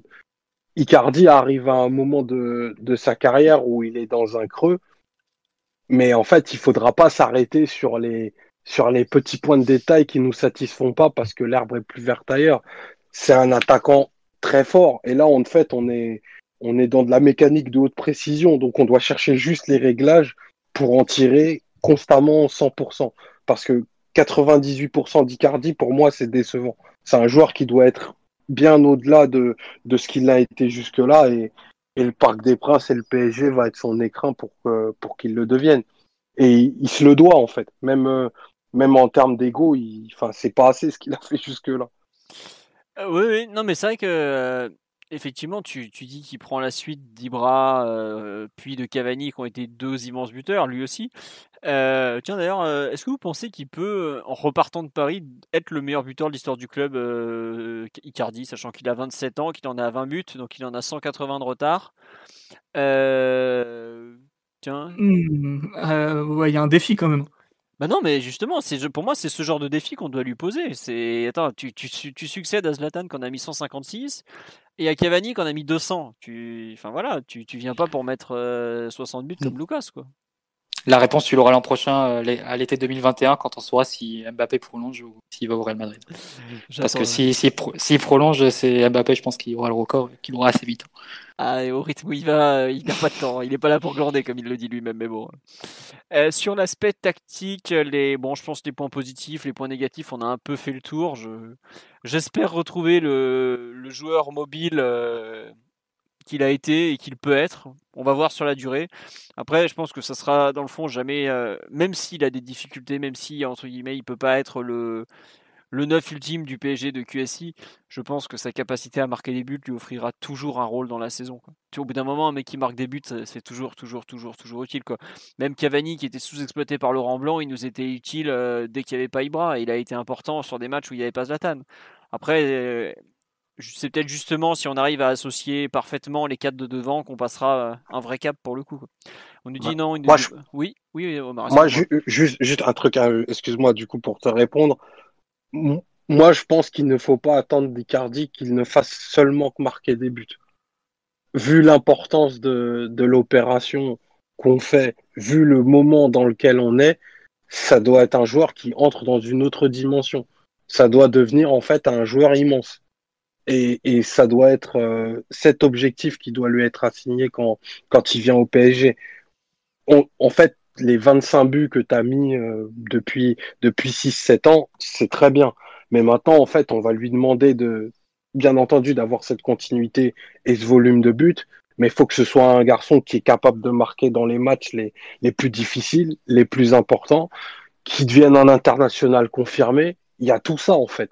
Et, et il faut pas, il faudra pas le lâcher, quoi. On ne faudra pas se contenter de, ben, Icardi, c'est très bien, il a mis 19 buts. On, il faudra qu'on détaille quel but il met, quand et pourquoi. Faut vraiment pas le lâcher, ce garçon, c'est important, même pour lui. J'insiste, mais faut, faut vraiment pas se contenter de peu avec Icardi. Faut lui en demander beaucoup et c'est comme ça qu'on lui, rendra service. D'accord. Bah, un peu comme avec tous les grands joueurs. Au bout d'un moment, je pense que c'est aussi de lui-même, c'est une exigence qu'il doit avoir envers lui-même. Enfin, tu vois, je trouve que, en fait, t'as, entre guillemets, pour les très grands joueurs, t'as pas besoin de leur mettre la pression, ils se la mettent tout seuls. Enfin, je veux pas être méchant, mais euh, CR7, Messi, même au PSG, Zlatan et Silva, ils ont pas eu besoin de la concurrence, ils en ont même pas besoin. Parce qu'ils sont bons tout le temps, parce qu'ils savent se mettre eux-mêmes la pression. Neymar, pareil, il a pas besoin de concurrence pour avancer. Si tu, si tu as besoin, entre guillemets, de mettre une carotte à Icardi pour qu'il avance, c'est que quelque part, euh, t'as pas forcément visé. euh, Enfin, t'as pas affaire à un mental d'un d'un immense champion. Après, Il est attention. argentin, il faut rappeler. Oui, mais il est argentin, il est argentin, peu importe qu'il soit Non, mais la mentalité de beaucoup de joueurs argentins, Icardi a l'air d'en faire partie un petit peu. Sous certains aspects, c'est quand même de, de vouloir briller dans les moments qui comptent. Et je pense que le passage de Di Maria au PSG en est un des symboles. Euh, lui comme d'autres, c'est que même l'avait dit, avait un peu ça. C'est-à-dire que la Ligue 1, il était capable de dire publiquement après son départ, ouais, c'était pas motivant, on se faisait chier. Sauf que lui, globalement, euh, les grands soirs de Ligue des Champions, tu pouvais souvent compter sur lui. Et je pense que faut pas déformer son passage non plus. Ça a, ça a été un joueur utile à un moment. Ah, tout- Et Icardi a l'air de vouloir briller dans les, dans les gros matchs plutôt que, que de se donner à fond au jour le jour, euh, comme un Zlatan ou un Ronaldo. quoi. Non, mais euh, on nous dit, c'est vrai que la sélection pour Icardi, c'est compliqué tant que Messi est là. C'est compliqué, c'est compliqué. Au bout d'un moment, euh, tu mets 50 buts dans l'année, ça va être compliqué. T'es... Le sélectionneur, euh, il est à court de- il est à court d'excuses. hein. Après, Ouais. c'est pas la faute d'Icardi si Agüero et Pipita étaient aussi forts euh, depuis, depuis quelques saisons. Ouais, voilà. euh, bon, euh, enfin, il est pas, il a pas non plus eu des problèmes euh, publics et faciles à justifier comme euh, comme un Benzema par exemple euh, et, et ce genre de joueur. Il est pas, il a pas le souci forcément avec le sélectionneur. Après, il y a Messi, mais voilà, Messi, euh, il est aussi, il veut aussi gagner un titre avec sa sélection. S'il voit un mec qui met 50 buts dans la saison, euh, peut-être qu'il reverra sa, position aussi. C'est toujours pareil, mais bon, c'est comme ça. C'est, il il peut faire mieux globalement, je trouve, par rapport à ce qu'il a, par rapport à, en fait, c'est ça qui par rapport à ce qu'il a montré, on sait qu'il peut faire mieux. Après, est-ce qu'il saura le montrer dans la durée? Je trouve que c'est quand Omar dit qu'il faut être exigeant. euh, bah, j'espère qu'on saura l'être et j'espère que lui saura l'être avec lui-même parce que quand je vois qu'il a, il a, il a, il est parti euh, de archi titulaire début janvier avec un triplé contre saint à euh, remplaçant sans que ça choque grand monde contre Dortmund, même pas deux mois après. euh, c'est un peu. Par contre, tu remarqueras, tu remarqueras, enfin, faut pas oublier dans la, dans, quand on parle de sa mise sur le banc, c'est que ce qu'avait dit Loïc Tanzi euh, lors de l'excellent podcast sur euh, les relations entre le PSG et la presse que, que tu avais fait, Philo, il y a un mois, un mois et demi. Euh, il avait quand même dit qu'il y avait eu un accrochage entre, entre Tourelle et lui Oui, c'est vrai. euh, pour Icardi. Donc, euh, je- j'imagine que ça prend, que ça rentre en compte. Et, euh, et même quand on parle de, de Cavani qui a repris sa place, au final, ils ont marqué le même nombre de buts euh, sur la période, alors que Cavani était titulaire et Icardi remplaçant. Après, je pense pas que ce soit sur le nombre de buts que Cavani a gagné sa place. hein. Parce que, comme tu le dis, ils ont mis le même nombre de buts et c'est pas comme si Cavani avait été spécialement adroit sur cette période. C'est juste que as... enfin, tu voyais la différence de mobilité, tu pouvais te demander le mec Mm. lequel était de 33 et de 27. hein, parce que, Hum, Cavani s'était retapé pendant un bon mois euh, après deux ans de difficulté quand même. c'est vrai. C'est à mettre à son crédit. Euh, mine de rien, il était en difficulté depuis la Coupe du Monde 2018, voire un petit peu avant au PSG.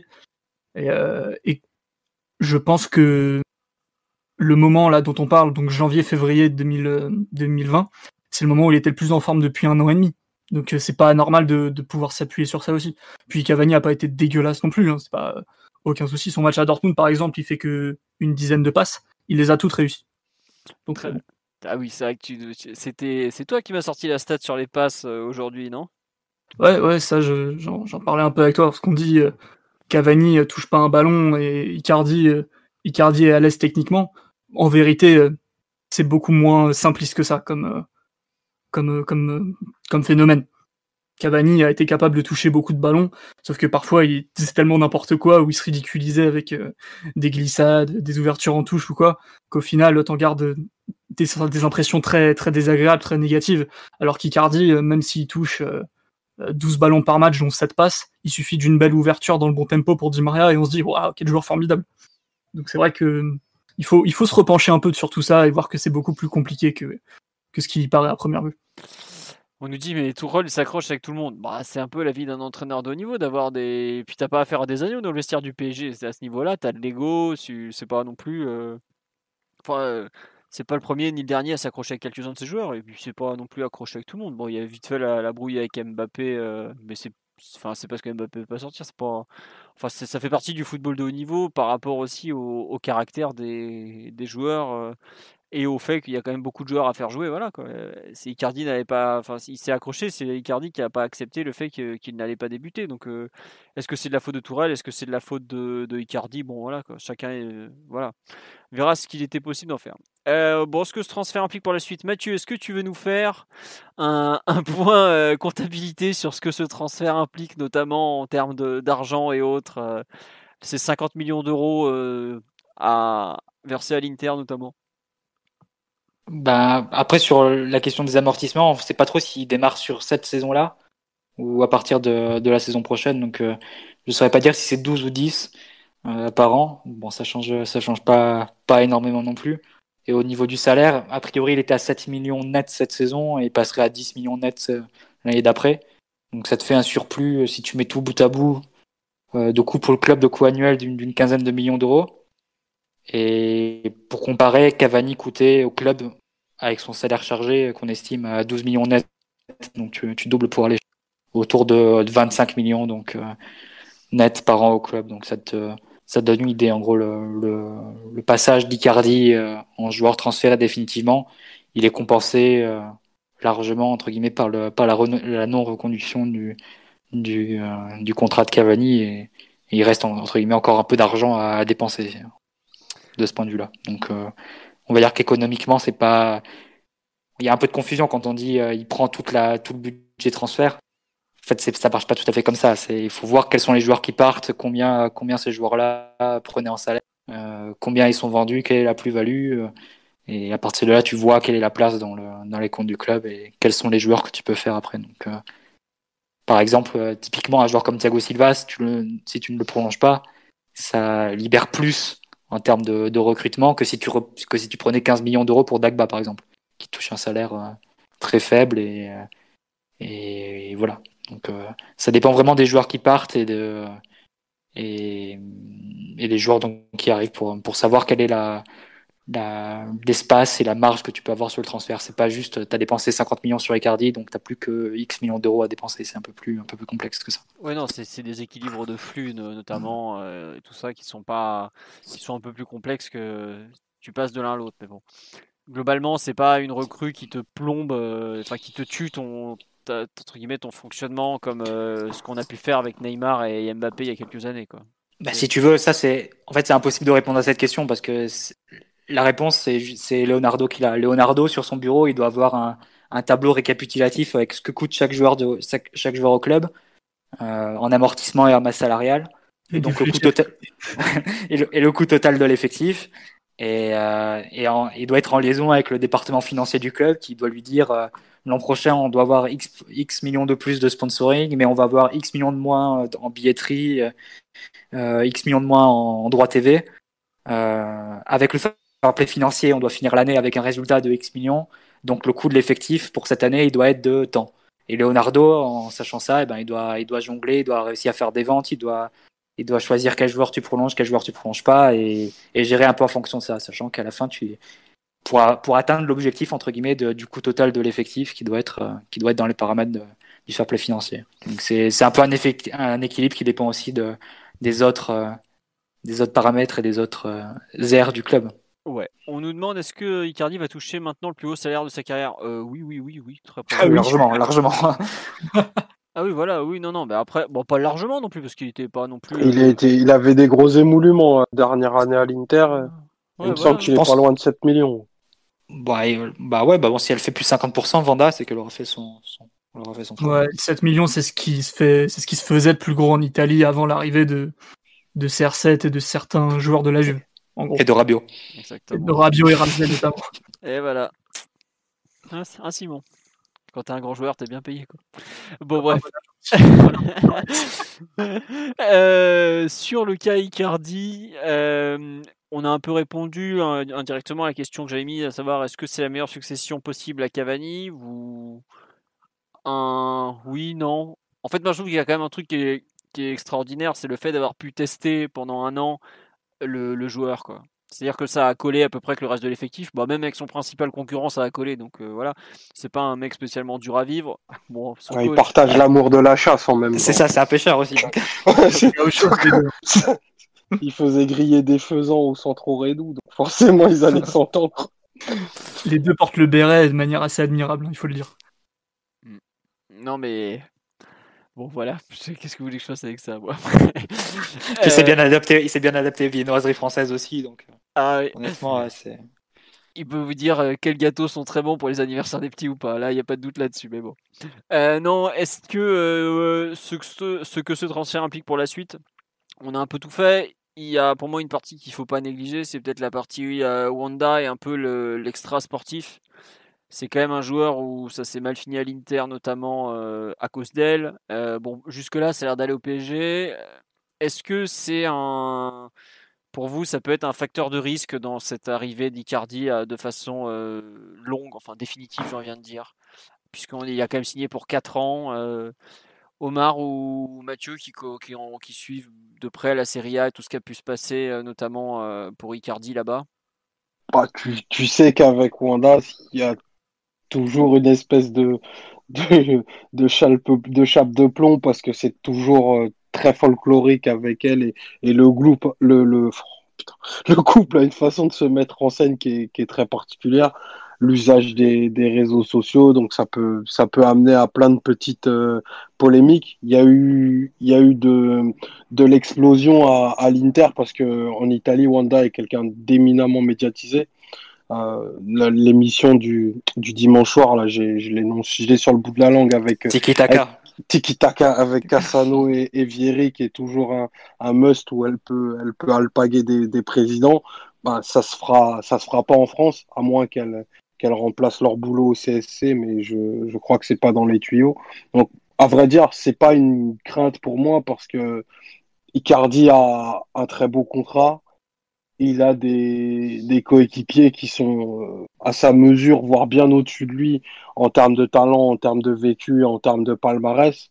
Donc moi, je suis plutôt, je suis plutôt serein et je pense que ça se passera de la, de la meilleure des façons parce que son rôle ne peut que croître au PSG, à moins que que dans deux ans on décide de recruter ben, un des un des cinq meilleurs joueurs du monde euh, pour euh, pour succéder à Mbappé ou à Neymar. Mais je, vois que, enfin, je pense que graduellement, d'année en année, au gré des départs et du déclin de, certains joueurs, parce que Di Maria aussi immense soit-il, ça va pas être éternel, bah son, influence va, augmenter. Donc, euh, en vrai dire, je suis vraiment pas, très inquiet et je crois plutôt qu'on va bien travailler avec Wanda. Et puis, elle fera parler du club. Elle va. Oui, je... Est-ce qu'on a vraiment envie que Wanda fasse parler du club, Omar? C'est c'est la question. euh. Écoute, moi, c'est toujours un moment appréciable pour moi, en tout cas. Très bien. On nous dit euh, Léo va charmer Wanda, ça va bien se passer. Euh, oui, oui, oui, bon, d'accord. Et on le dit sur leur, Insta, sur leur Insta, le couple reste sobre. Ouais, ça dépend des fois. hein. C'est un, c'est un genre de sobriété. C'est un- Non, voilà. c'est- En Italie, c'est sobre. Ah, bah, bah, bon, bon, bah, Mathieu, veux-tu répondre aux attaques du perfide de... du 93 Non, c'est bon? Non, mais on va dire, comme l'a dit Omar, il y a moins de chances que Vanda se, se plaigne de Neymar et de Mbappé comme elle s'est plaint de, de Perisic, euh, en l'accusant de pas faire de pas faire assez marquer son mari. Ah, là, on est capable. Ouais, et hein. puis par rapport à Véronique Rabiot, euh, ça devrait aller un petit peu mieux, j'espère. Ouais. Non, mais voilà, c'est un, couple auquel il faut donner de l'amour et ça, Leonardo, il le fait. Il va, il va les garder, euh, garder à sa main. C'est autre chose que Rabiot et, et sa mère. On verra. Bon, non, moi j'avoue que je je sais pas à quel point elle peut avoir une influence sur euh, lui. euh, c'est vraiment le fait qu'il soit. Enfin, j'espère qu'elle aura pas ses obligations en Italie parce qu'on a vu à partir du moment où elle a commencé à beaucoup rentrer une vraie perte, enfin une vraie baisse de niveau du joueur quoi. Et visiblement, euh, il est quand même. J'ai l'impression qu'il est. Autant il y a des joueurs qui sont blindés mentalement que rien ne peut les toucher, euh, même euh, quand leur vie personnelle va mal. Autant lui, il semble plus sensible à ça et j'espère qu'elle saura. entre guillemets gérer sa, carrière professionnelle parce qu'elle a une vraie carrière professionnelle hein, voilà elle n'est pas que agent elle est aussi consultante sur des émissions comme que c'est quoi le truc des VIP je sais pas quoi les trucs de télé-réalité bon bref c'est la vie de Wanda c'est C'est le, c'est Big Brother italien. voilà et, gros, gros rôle de consultant j'aime autant vous le dire Elle est, elle est, elle, est mannequin aussi. hein. C'est des activités euh, importantes pour elle. voilà Et si vous êtes, si vous êtes fan de, de Potin, la, la sœur d'Icardi est elle participante à l'émission euh, Big Brother en Espagne. c'est une famille qui en tient une bonne couche, on va dire. Si vous cherchez qui a écrit l'article sur PSG. voilà, si vous cherchez qui a écrit l'article sur Neymar et Big Brother au Brésil, vous avez une petite, un petit indice à cet instant. Il y, a- il y des relations un peu, un peu épicées entre la, sœur- la sœur Icardi et, et Wanda d'ailleurs. Tout à fait, ils peuvent pas s'encaisser traduction. En gros, c'est ça. ouais. voilà. Et oui, euh, c'est pas qu'elle va arrêter euh, Tiki Taka, Wanda, c'est que Tiki Taka va changer de formule visiblement. Donc euh, bon, voilà. Euh, ça nous aiderait qu'il vienne s'installer à Paris. Bah, je pense que là, étant donné qu'il a signé 4 ans à Paris, j'espère qu'il va venir s'installer. Quoi. Bon. Et c'est vrai qu'on nous dit que le premier clash Wanda Neymar senior, ça va être un grand moment. Bah oui, oui. Et puis attendez que Wilfried s'en mêle aussi. On va attendre le moment où chacun va vouloir tirer les pénalties, ça promet beaucoup. Je pense que Vanda n'a rien à craindre. De face à Wilfried? De Wilfried et, et Neymar Paille, ah non, aucun souci pour elle. Je pense qu'elle va se débrouiller comme une chef, comme à son habitude. Bon, bah écoute, euh, on lui souhaite. hein, euh, je pense qu'on a fait le tour du, de l'aspect euh, Icardi. On va, on va faire un petit point. Bon, il y a beaucoup de questions sur le mercato. On nous demande qu'est-ce que vous pensez de la rumeur Milinkovic-Savic que RMC en a parlé? Bon, il n'y a pas qu'RMC qui en a parlé. À peu près toute la presse française a dû éteindre, éteindre écrire le nom de Milinkovic-Savic au cours des dernières semaines, voire des derniers mois. Euh, Est-ce que on nous dit, je suis sûr que Wanda acceptera une invitation Culture PSG pour le podcast. Avec mon espagnol, on va pas aller loin. Puis alors l'italien, on fera. Mathieu vous fera une interview brillante, il y a aucun doute. Ou Simon en espagnol. Enfin, ça va être On exceptionnel. Je veux bien faire les photos C'est la place de François. Alors, sur Milinkovic-Savic, on nous dit est-ce que c'est possible et est-ce que ça impliquerait un retour du 4-3-3 Est-ce que c'est possible? Oui, parce que bah, la Lazio, tu mets l'argent, il est plus ou moins à vendre, hein, c'est comme, comme tous les clubs italiens. Il y a beaucoup de rumeurs sur la prolongation, pas prolongation, c'est très très très flou au niveau de son statut contractuel. Euh, par contre, il y a un vrai intérêt du PSG pour Milinkovic-Savic et Maruzic, puisque les deux euh, vont ensemble. Hein, c'est pas juste c'est pas Milinkovic-Savic tout seul, c'est un vrai pack avec euh, le même agent qu'est Kezman. Euh, sur l'aspect, est-ce que ça implique un. Alors aujourd'hui, euh, bon, euh, parler d'offres, tout ça, sachant que le PSG vient de lâcher 50 millions d'euros à l'Inter pour Icardi, ça paraît être un peu prématuré. Le fait que le PSG soit intéressé par le joueur, c'est pas nouveau, puisque Leonardo l'adore depuis des années. Donc c'est. Voilà. Est-ce que Meunier se barre enfin? Oui, à 99%, Meunier, c'est terminé. Faudrait vraiment un énorme concours de circonstances pour qu'il reste. Après, avec la crise du coronavirus et la baisse des salaires qui sont proposés aux joueurs, vu les demandes qu'il avait que le PSG ne pouvait pas du tout lui accorder, est-ce que ça pourrait retourner la chose? On verra. Euh, le fait que soi-disant Meunier a déjà signé à Dortmund, ça a déjà été démenti, puisqu'aujourd'hui on en parle surtout en Angleterre. Bref, sur Milinkovic Savic, eh, Mathieu ou Omar qui le connaissait bien, Simon, je sais pas si tu l'as regardé sur euh, vidéo ou pas. Est-ce Oui, oui, aussi. euh, Voilà, bon bah comme ça vous serez trop en parler. Moi je le connais moins, donc je vais gentiment me taire et vous me confier, me me laisser me confier, me Rien à voir. Bref, Euh, votre avis, Mathieu, tiens par exemple sur le, est-ce que Milinkovic Savic égale 4-3-3 Euh, ça peut être égal 4K2, mais 4K2 à la place de Neymar ou éventuellement à la place de Di Maria. Donc euh, pas 4K2 pour être dans le double pivot avec Verratti en tout cas. Euh, à la base, c'est un joueur qui naît sur un poste un peu plus offensif. Euh, dans un 3-5-2 à la Lazio, euh, en étant la pointe la plus avancée du milieu terrain. Euh, mais depuis un an, un an et demi, notamment avec le, recrutement de, de Joaquin Correa, euh, qui, euh, qui fait la deuxième pointe à côté d'Immobilier, donc le, le, passage de Luis Alberto, qui était jusque-là la deuxième pointe, un rôle de milieu relayeur. Milinkovic a pris un rôle un peu plus, un peu plus complet, un peu plus défensif. Il est passé milieu relayeur droit dans le 3-5-2 d'Inzaghi. Donc c'est euh, un peu la transformation qui a été la sienne depuis, euh, ouais, depuis euh, cette saison et un bout de la, la saison précédente. Euh, donc c'est un joueur qui a gagné, on va dire, un peu plus en, volume défensif et en participation défensive. Mais je pense que ce serait toujours inimaginable de l'imaginer dans un double pivot avec Verratti. Donc oui, c'est à la base, si tu le prends, c'est pour, pour changer de système, j'imagine. Euh, et si on parle de son niveau, je pense que j'ai, plusieurs fois, on a répondu à des questions. Moi, j'ai aucun doute sur le niveau du joueur. Je le prends les yeux fermés et même si ça suppose de prendre Marozic dans un pack, euh, je pense que ça, ça vaut le coup. D'ailleurs, cette histoire de c'est, elle est intéressante à, creuser. Je sais pas si euh, on est écouté par des, journalistes de l'équipe ou du, Parisien. De temps en temps, c'est le cas. Euh, ce serait intéressant si la piste se confirme, qu'il qu creuse un peu plus euh, l'idée du pack, parce que en cherchant un peu, j'ai vu que Milinkovic-Savic, quand il est transféré à Lazio, il a Genk, qui, était son club jusqu'à présent, met, dans, le contrat une clause de 50% à la revente. Mais deux ans plus tard, en 2017, visiblement, ça a été annoncé par la Gazzetta, mais j'ai pas trouvé d'autres sources. Euh, la Lazio avait éliminé cette clause-là euh, en indemnisant Genk en leur donnant 9 millions d'euros de plus. Donc, est-ce que vraiment cette clause a été éliminée? Est-ce qu'ils ont, sont passés de 50% à 0% Ou est-ce qu'il y a toujours un pourcentage euh, résiduel, entre guillemets, que, que la Lazio doit à Genk, ce qui pourrait expliquer le fait que tu, euh, tu mettes en pack avec Marozic, un peu ce qui a été fait avec Sirigu Pastore. à. En gros, on avait surévalué le prix de Pastore parce que Sirigu, euh, Il y avait un pourcentage. euh, à la voilà, il y avait un pourcentage, Palerme avait un pourcentage de la revente sur son, pour son ancien club, et donc on avait, on avait mis Sirigu à 3 millions d'euros et Pastore à, à 42 au lieu de, de mettre des, des valeurs qui sont plus, Ouais, ouais. qui étaient plus conformes euh, à la valeur des deux. Donc, est-ce qu'il y a ça? mettre 7 et 35, quoi. Ouais. Donc, est-ce qu'il y a de ça possible? Mais par contre, j'ai aussi vu que Marozic, euh, il y a aussi un pourcentage à la revente pour son ancien club. C'est euh, la Lazio doit 12,5% de la revente si elle dépasse les 5,5 millions d'euros. Voilà l'ancien club de Marozic qui est Ostend. Donc euh, pareil, il faudrait. euh, Qu'est-ce qu'il y a? Belgique aussi. Ouais, Belgique, tout à fait. Donc, est-ce qu'il y a, est-ce qu'il y a ces raisons-là qui jouent?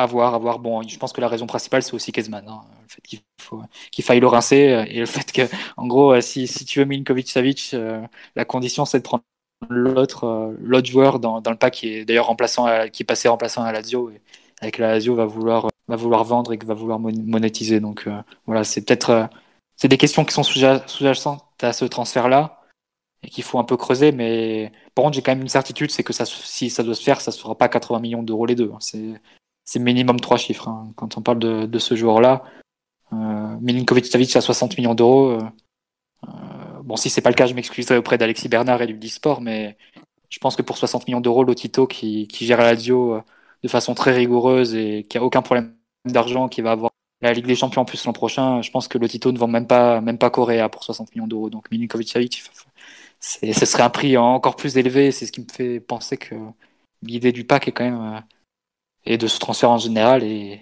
quand même très difficile. hein. Je pense pas que ça puisse se faire comme ça d'un coup. Il va falloir être très patient et proposer vraiment beaucoup, beaucoup, beaucoup d'argent. Et dans tous les cas, ça se fera que ça peut se faire qu'en août, hein, en août ou en septembre. Ok. Euh, on nous dit qu'il faut filer Draxler et Michel Boulanger à la Lazio au pire. Euh, la Lazio veut pas des joueurs du PSG pour une raison très simple, c'est leur salaire. voilà, euh, Draxler, euh, il serait euh, aujourd'hui, il est deux fois mieux payé que Milinkovic-Savic par exemple. à partir de là, ça vous dit un peu la, grille des salaires parisienne et la grille des salaires de la Lazio. La Lazio, ils ont pas, fait la Ligue des Champions depuis combien 15 ans à peu près, non C'est ça? Enfin, voilà, c'est pas, c'est un club qui est géré euh, de façon globalement assez saine, mais qui a pas, en mesure de donner des gros salaires. Donc les joueurs parisiens, euh, voilà. Globalement, ils en veulent pas, tout simplement. On nous dit comment on finance ça si les rumeurs sont avérées? Bah, c'est une bonne question parce que moi-même, j'avoue ne pas trop comprendre comment on va pouvoir sortir encore 60-70 millions d'euros pour un milieu de terrain minimum. Moi non plus. Et c'est que si c'est en plus, de colle, hein. 60, 70, Ouais. ouais, c'est. Voilà. Mais, Euh, Milinkovic-Savic, je peux penser que ce serait aussi euh, le même salaire qu'Icardi, hein, par exemple. Oui, oui, euh, oui. C'est ça. Savic, à un moment donné, euh, quand il était au- vraiment au meilleur de sa forme, on en parlait pratiquement comme le deuxième meilleur relayeur d'Europe, euh, dans le profil en tout cas derrière Pogba.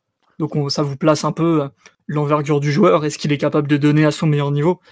Euh, Même si c'est des joueurs euh, différents, je dis pas que c'est les mêmes. Euh, mais oui, oui, financièrement, ça a l'air très compliqué. Euh, déjà, même imaginons que tu lourdes Icardi, euh, que peu importe la raison, tu t'avais prolongé Cavani et, que tu n'avais pas fait Mauro. Déjà dans ces conditions, ça m'aurait paru compliqué de, de faire euh, de, de, de convaincre le père Lotito. Donc non, franchement, tant qu'il n'y a pas plus d'informations que ça sur le dossier, pour l'instant, personnellement, je considère ça comme infaisable en l'état, ou presque impossible. Euh, alors, on nous demande dans les autres questions euh, est-ce que Ti- Timothée Pembele va signer pro? Mais il l'est déjà, Timothée. Ça a été le premier 2002 de mémoire à signer pro. Enfin, hors Chabrol et Kais Ruiz, qui sont des cas particuliers. Mais ouais, Timothée, il l'est déjà. D'ailleurs, je pense qu'il devrait intégrer le, groupe pro euh, pour l'été prochain. Sinon, on nous dit on va, on va, on va compenser, on va gagner de l'argent avec les départs. Bah. Je sais pas si on va gagner beaucoup d'indemnités de transfert avec les départs, mais c'est vrai que Mathieu t'a parlé de la masse salariale qui va fortement être allégée avec des Kurzawa, euh, Meunier, bon encore Meunier il a un petit salaire, mais surtout Silva et Cavani, euh, voilà. La situation du nouveau sur les fins de contrat, ah bah alors euh, plus que jamais Thiago Silva, ça se dirige vers la sortie. Cavani, pour moi c'est réglé à partir du moment où on a fait signer Icardi, le PSG peut pas se permettre de garder deux neufs comme ça. Est-ce que le PSG va recruter un autre numéro 9 Euh, c'est fort possible parce que je vois pas comment on va pouvoir faire toute la saison avec juste Icardi et Mbappé qui sont des titulaires. Quoi. Donc, euh, est-ce qu'on va prolonger Choupo-Moting par exemple? Ça peut être euh, une solution parce que ça coûte pas cher, notamment. euh, voilà. Est-ce que Choupo-Moting, il, il touche plus en salaire que Kurzawa et Meunier, par exemple. Donc, est-ce que ça. Moi, je pense qu'on peut se diriger peut-être vers un Sergio Rico de l'attaque. Une opportunité que tu trouverais en août, un joueur en prêt, entre guillemets, et que tu prendrais comme ça à moindre frais. Mais, mais juste pour revenir sur la question des fins de contrat, au-delà de les questions des fins de contrat, il y a une autre question dont on parle absolument pas, et qui pourtant euh, va être, je pense, la première priorité de Leonardo maintenant. C'est euh, le renouvellement des contrats pour deux mois, et pour la Ligue des Champions. Mm.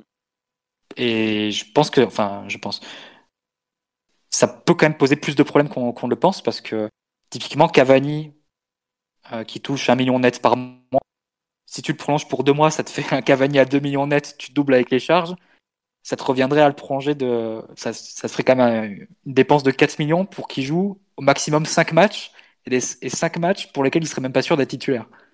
Donc euh, tu peux penser qu'il y aura des renégociations à ce niveau-là, il y aura des renégociations aussi pour Thiago Silva parce que euh, bon, ça s'apparente quand même un peu à, à du racket quoi. autant, d'argent pour, pour jouer 5 matchs au max. Euh, mais en même temps, est-ce que les joueurs type Thiago Silva et Cavani seraient, d'accord pour, euh, pour euh, ne pas prolonger, ne pas renouveler leur contrat de deux mois pour, euh, aux, mêmes, aux mêmes conditions, sachant que le, le PSG ne les, prolongerait pas au-delà Enfin, Il peut y avoir des, des tensions et des, des questions qui sont, qui sont un peu plus difficiles sur cette question-là. Je, serais, je, serais très, enfin, je suis assez intrigué de voir comment ça va se passer. Bah, quand on voit que Bah. les discussions pour la baisse des salaires se sont passées, ça promet beaucoup, Mathieu. Exactement, les deux joueurs ont aucun, aucun intérêt à faire des cadeaux à ce niveau-là. Mais dans le même temps, pour le PSG, est-ce que tu, tu, tu renouvelles comme ça? Alors que bon, la raison pour laquelle on prolonge pas Cavani et Thiago Silva, c'est aussi pour faire des économies. Est-ce que, tu, est-ce que le PSG sera enclin à leur donner comme ça deux mois pour qu'ils jouent cinq matchs au maximum? Enfin, il y a des questions, quoi. C'est, ça peut, pareil. Est-ce qu'on, est-ce que tu vas prolonger deux mois le prêt de, de Sergio Rico pour qu'il joue zéro match? Ah bah probablement, parce que sinon tu, tu te retrouves avec un avec euh, Bulka en gardien remplaçant, quoi, par exemple. Donc euh, Bah ouais. oui, non, mais on risque de Bon, prolonger ça- comme ça. des ça va être des choix, quoi. euh, Oui, non, il va y avoir. Euh, on nous dit, est-ce que vous pensez que Silva va arriver à se faire prolonger en passant par Nasser Pff, Je sais pas, ça. Après, c'est c'est- au PSG, la chaîne de décision est toujours très compliquée. Euh, je sais que globalement, Silva, son entraîneur, serait probablement très content de le garder vu qu'il l'apprécie beaucoup. Mais après, euh, 16 millions par an, et est-ce que euh, Nasser El Khelaifi osera euh, dire imposer des trucs à Leonardo? C'est très compliqué, mais bon, euh, honnêtement, ça, faudra voir un peu. Mais le fait que Thiago Silva ne baisse pas son salaire, enfin, soit parmi les plus réticents à baisser le salaire, alors que Nasser El Khelaifi a poussé pour euh, à demander aux joueurs qu'ils le, qu'ils le fassent, ça en dit long sur, je pense, à quel point il s'est mis en difficulté. Euh, Kalimundo, Kalimundo est avec les, pros déjà, mais après, est-ce qu'il aura sa place dans le groupe? Est-ce qu'il va rester? Ça parlait d'un prêt en Ligue 2 à un moment pour, euh, Arnaud, donc il faudra voir euh, ce que ça donne. Mais je suis pas sûr que le PSG lui fasse confiance, sachant qu'il a jamais joué en professionnel, pour être la doublure de de comment il s'appelle de, de Mbappé ou Icardi l'an prochain. Ça paraît être un grand écart euh, dangereux même pour le joueur. On nous dit Alessio Alessio Romagnoli sera le remplaçant de Thiago Silva. Romagnoli, Mathieu, c'est bien lui qui est, qui est gaucher de mémoire, donc ça, ça paraît difficilement qu'on peut. Oui, oui, Romagnoli est gaucher, pardon. Ouais, est donc- gaucher, Romagnoli. Donc euh, voilà, Romagnoli gaucher, il y a peu de chances qu'il vienne remplacer Thiago Silva, sachant qu'on a déjà Kim Pembe et Diallo en centrale gauche. hein. Honnêtement, euh, ça paraît pas être la, la plus, euh, comment dirais-je, la piste la plus, sembla- la plus vra- vraisemblable. On nous dit Pellegrini, 30 millions, pa- 30 millions payables en plusieurs fois, c'est en deux fois. Est-ce que c'est une affaire sur laquelle il faut sauter dessus? Je sais pas si euh, Omar ou toi euh, vous voulez répondre, ou Simon s'il le connaît avec la Roma? Je Enfin, c'est connais dur, c'est pas super C'est bien le joueur perso. Ça a pas l'air inintéressant ceci dit. C'est dur de répondre tout de suite à cette question parce que ça dépend euh, quels sont les profils étudiés au milieu de terrain. Pour moi, c'est enfin, c'est pas un joueur pour jouer C'est à pas un genre de euh, 4-4-2, bah oui. Non, c'est pas un joueur de double pivot. Non, non, c'est un euh, vrai relayeur pour le coup. ouais. Donc euh, pour moi, ça peut, si tu veux, ça peut être un joueur qui peut avoir une trajectoire type Marquisio euh, en relayeur d'un d'un 4-3-3, mais c'est, enfin, faudrait, faudrait voir quel est le projet, le projet tactique et le projet sportif derrière en fait pour, pour répondre. Mais euh, mais après, ce qui, est, intéressant aussi, c'est comme c'est Fabrizio Romano qui, en a parlé aussi, la Gazzetta qui a ressorti la semaine dernière, qui a sorti aussi le nom d'un arrière gauche, d'un jeune arrière gauche de la Primavera de, de la Roma. Et ça me fait penser quand même que cette piste est assez sérieuse parce que euh, on sait que la Roma a des problèmes financiers qui sont très importants. hein. Si on veut, si on veut schématiser, c'est un club qui est dans la même situation que l'OM en ce moment. Et, euh, on sait que Rayola aussi est l'agent du jeune arrière gauche, donc ce serait pas étonnant non plus qu'il y ait des deals, qu'on qu'on saisisse des opportunités dans ce, dans ce club-là euh, qui, qui va devoir vendre. Donc euh, en, en soi, ça peut être une piste, Pellegrini. Ça peut renforcer l'idée que, que c'est une piste. Euh, alors, autre question, pas, pas de euh, enfin, on va- enfin, je vais faire en rafale. Euh, Tonali, est-ce que c'est défi- définitivement mort? Bah alors, Il l'entrée. veut pas venir en France. Il veut pas venir en. France, voilà. Après, le problème, c'est que Breccia, ils veulent, ils veulent leur pognon, quoi. Tant que Breccia n'a pas eu le chèque, ça sera jamais totalement mort, quoi. Si demain, euh, Leonardo, par je ne sais quel tour de passe-passe, il arrive avec les 50 millions d'euros que le Breccia euh, demande, bah, le petit ce Tonali, sera- euh, ils vont lui dire, écoute, t'es mignon, euh, mais tu vas gentiment mettre le casque sur les oreilles et signer là, quoi. Voilà. Bah, Donc, euh, sportivement, ce sera un non-sens après. hein. voilà. Mais quand tu as déjà. Paredes que tu as du mal à intégrer, aller prendre en plus Tonali, c'est pas. C'est compliqué à imaginer, on va dire. Voilà. Le recrutement d'un numéro 6 devant la défense, euh, meneur de jeu, entre guillemets, type Pjanic ou Tonali, il est conditionné À un départ préalable de Paredes. Voilà. Et Paredes a quand même un gros salaire, donc c'est un joueur qui est dur à refourguer malgré tout. Et voilà. Septième transfert de l'histoire du PSG. C'est un joueur important. Je pense que on peut compter sur lui encore un petit, Allez, un petit peu de temps malgré tout. comment on fait pour virer un mec sur Discord? Je Aidez-moi. peux pas, je suis administrateur. on nous dit est-ce que Kimpembe peut dépanner en arrière gauche si on n'arrive pas à faire un latéral en plus du milieu? Oh là là, non, que Presnel- Non, non, non. mauvais, mauvais. Voilà. Pas Il pas avait- le dimanche au 5, mais pas, pas au haut niveau. Voilà, euh, honnêtement, euh, Presnel, il a été arrière gauche en début de sa carrière. euh, il était, il pas super bon, il était bien meilleur dans l'axe déjà. Et aujourd'hui, il a plus du tout, du tout le gabarit d'un arrière gauche. Donc c'est une idée à, à refourguer, à oublier, pardon. Est-ce que Diallo va rester? Oui, oui. on lui, en tout cas, le joueur, on lui a confirmé qu'on comptait sur lui. Donc voilà. Et puis honnêtement, 34 millions d'euros, à peine un an à Paris, c'est dur à revendre à cet instant. Donc bon, voilà quoi. Euh, on nous demande pourquoi Tonali ne veut pas venir au PSG Bah, Parce qu'il a 20 ans, qu'il veut rester chez lui tout simplement, qu'il a, qu'il pense qu'il a encore le temps de grandir avant d'éventuellement partir à l'étranger. Il est très attiré par la ville de Milan aussi en général. En Voilà. plus, c'est un joueur qui a quand même refusé de partir l'été dernier parce qu'il voulait absolument faire une saison euh, en Serie A avec son club. Donc, c'est, je pense que c'est un joueur qui a, qui a assez clair les, les objectifs et les étapes de sa carrière. Et, et peut-être qu'il doit penser qu'aller au PSG, faire euh, tenter le grand saut à l'étranger, c'est peut-être. Il s'en sent, il s'en sent peut-être pas prêt. Et il pense que c'est peut-être pas la même meilleure chose pour sa carrière. Enfin, ça se respecte aussi. Hein. Non, tout- ah Tu bah, peux ça- pas, tu, tu peux pas reprocher à des joueurs français de, de toujours privilégier l'étranger pour, pour reprocher à un joueur italien de ne pas privilégier son pays. Donc, c'est- Voilà. ce serait incohérent. Tout à fait. On nous dit euh, souvenir horrible de PSG, d'un Nancy PSG avec Pretnel Kimpembe. Ouais, effectivement. Euh, octobre euh, 2016, première titularisation d'Iconé. Ça n'a pas été glorieux. Et la course mythique de Ben Arfa qui se fait griller par le Nancien. Si vous vous rappelez pas du match, euh, vous devez vous rappeler cette scène aussi qui avait été assez folle. Euh, quid de l'arrière droit? Euh, Il y a une personne aussi qui me demande sur Serginho Dest. Il y a visiblement RMC qui a dit que c'était faux. Totale confiance en Antoine de France Foot qui en a parlé hier soir le, très très bien renseigné là, le, néerlandais avec un nom impossible, donc oubliez-moi pour le redonner. Et en plus, on me l'a confirmé pas plus tard qu'hier, effectivement, que Dest était, faisait partie des noms que le PSG suivait au, au niveau du poste arrière droit. Après, c'est pas du tout une priorité. Hein. A beaucoup plus de chances d'atterrir à, Paris aujourd'hui que Dest. Mais bon, Dest fait partie des noms euh, qui sont euh, pas, pas du tout euh, faux ni inenvisageables. Euh, on nous demande est-ce qu'on a des nouvelles concernant Kwasi? Bah là depuis deux jours ça reparle du, Milan AC alors qu'on se demande bien comment il va pouvoir finir là-bas, sachant que même les Milanais expliquent qu'il n'y a pas de direction actuellement. Mais euh, enfin Kwasi, moi je vous répète ce que j'ai dit depuis euh, je sais pas combien de fois depuis le début du podcast, euh, enfin depuis À la semaine prochaine, Exactement. 7 juin. Voilà, 7 juin, il a 18 ans, à mon avis, on en saura plus. Voilà, c'est tout. Parce que euh, à 18 ans, euh, d'un coup, il y a des primes qui sont euh, soudainement accessibles pour des personnes de l'entourage, on dira. Voilà. Euh, quid de l'arrière droit bon, On en a beaucoup parlé. Marusic, euh, si vous cherchez dans les archives du podcast, un certain Mathieu Martinelli vous a décrit le joueur. Aujourd'hui, Mathieu nous a dit que c'était un Soulich Steiner pour vous donner un peu une- son appréciation du joueur. Lichtsteiner en moins bon défensivement. Voilà, et, il parle de, et il parle du Lichtsteiner en, en fin de route, hein, de celui d'Arsenal. Après, après, tout le monde va croire que c'est une. Et le pire, il, y aura des bonnes surprises alors. si, si, Voilà. à chaque fois qu'il va le mec va réussir à un centre ou une passe vaguement compliquée, tu vas te faire mentionner sur Twitter par 200 personnes. Bah écoute, péter bah, câble. j'espère bien, ça voudra dire qu'on aura un bon arrière droit, mais honnêtement, je le, je le vois pas avec le niveau technique pour jouer au PSG, euh, et je le vois mal aussi avec le, et même défensivement, c'est pas un joueur qui est, qui est très, qui est particulier, enfin qui ressort quoi. c'est un ailier pour au moi, c'est- départ, quoi. Voilà, Ouais, c'est un ailier, et puis c'est un joueur qui est quand même passé remplaçant à la Lazio, ça, donc euh, ça c'est chaud. je veux bien, mais bon, à mon avis, c'est- s'il vient PSG, c'est parce que c'est la condition pour faire Milinkovic Savic. Donc c'est pas parce que on a repéré c'est l'arrière droit qu'il nous faut. Voilà. on nous demande Mitchell Baker, il lui reste combien d'années de contrat? De mémoire, il avait signé 4 ans, non, Baker, donc il en reste 3. Mais il est, il est sympa, Mitch. On l'a assez taillé cette saison. Euh, on, a, franchement, on a, on a quand même plutôt de la sympathie pour lui malgré tout. Donc euh, voilà.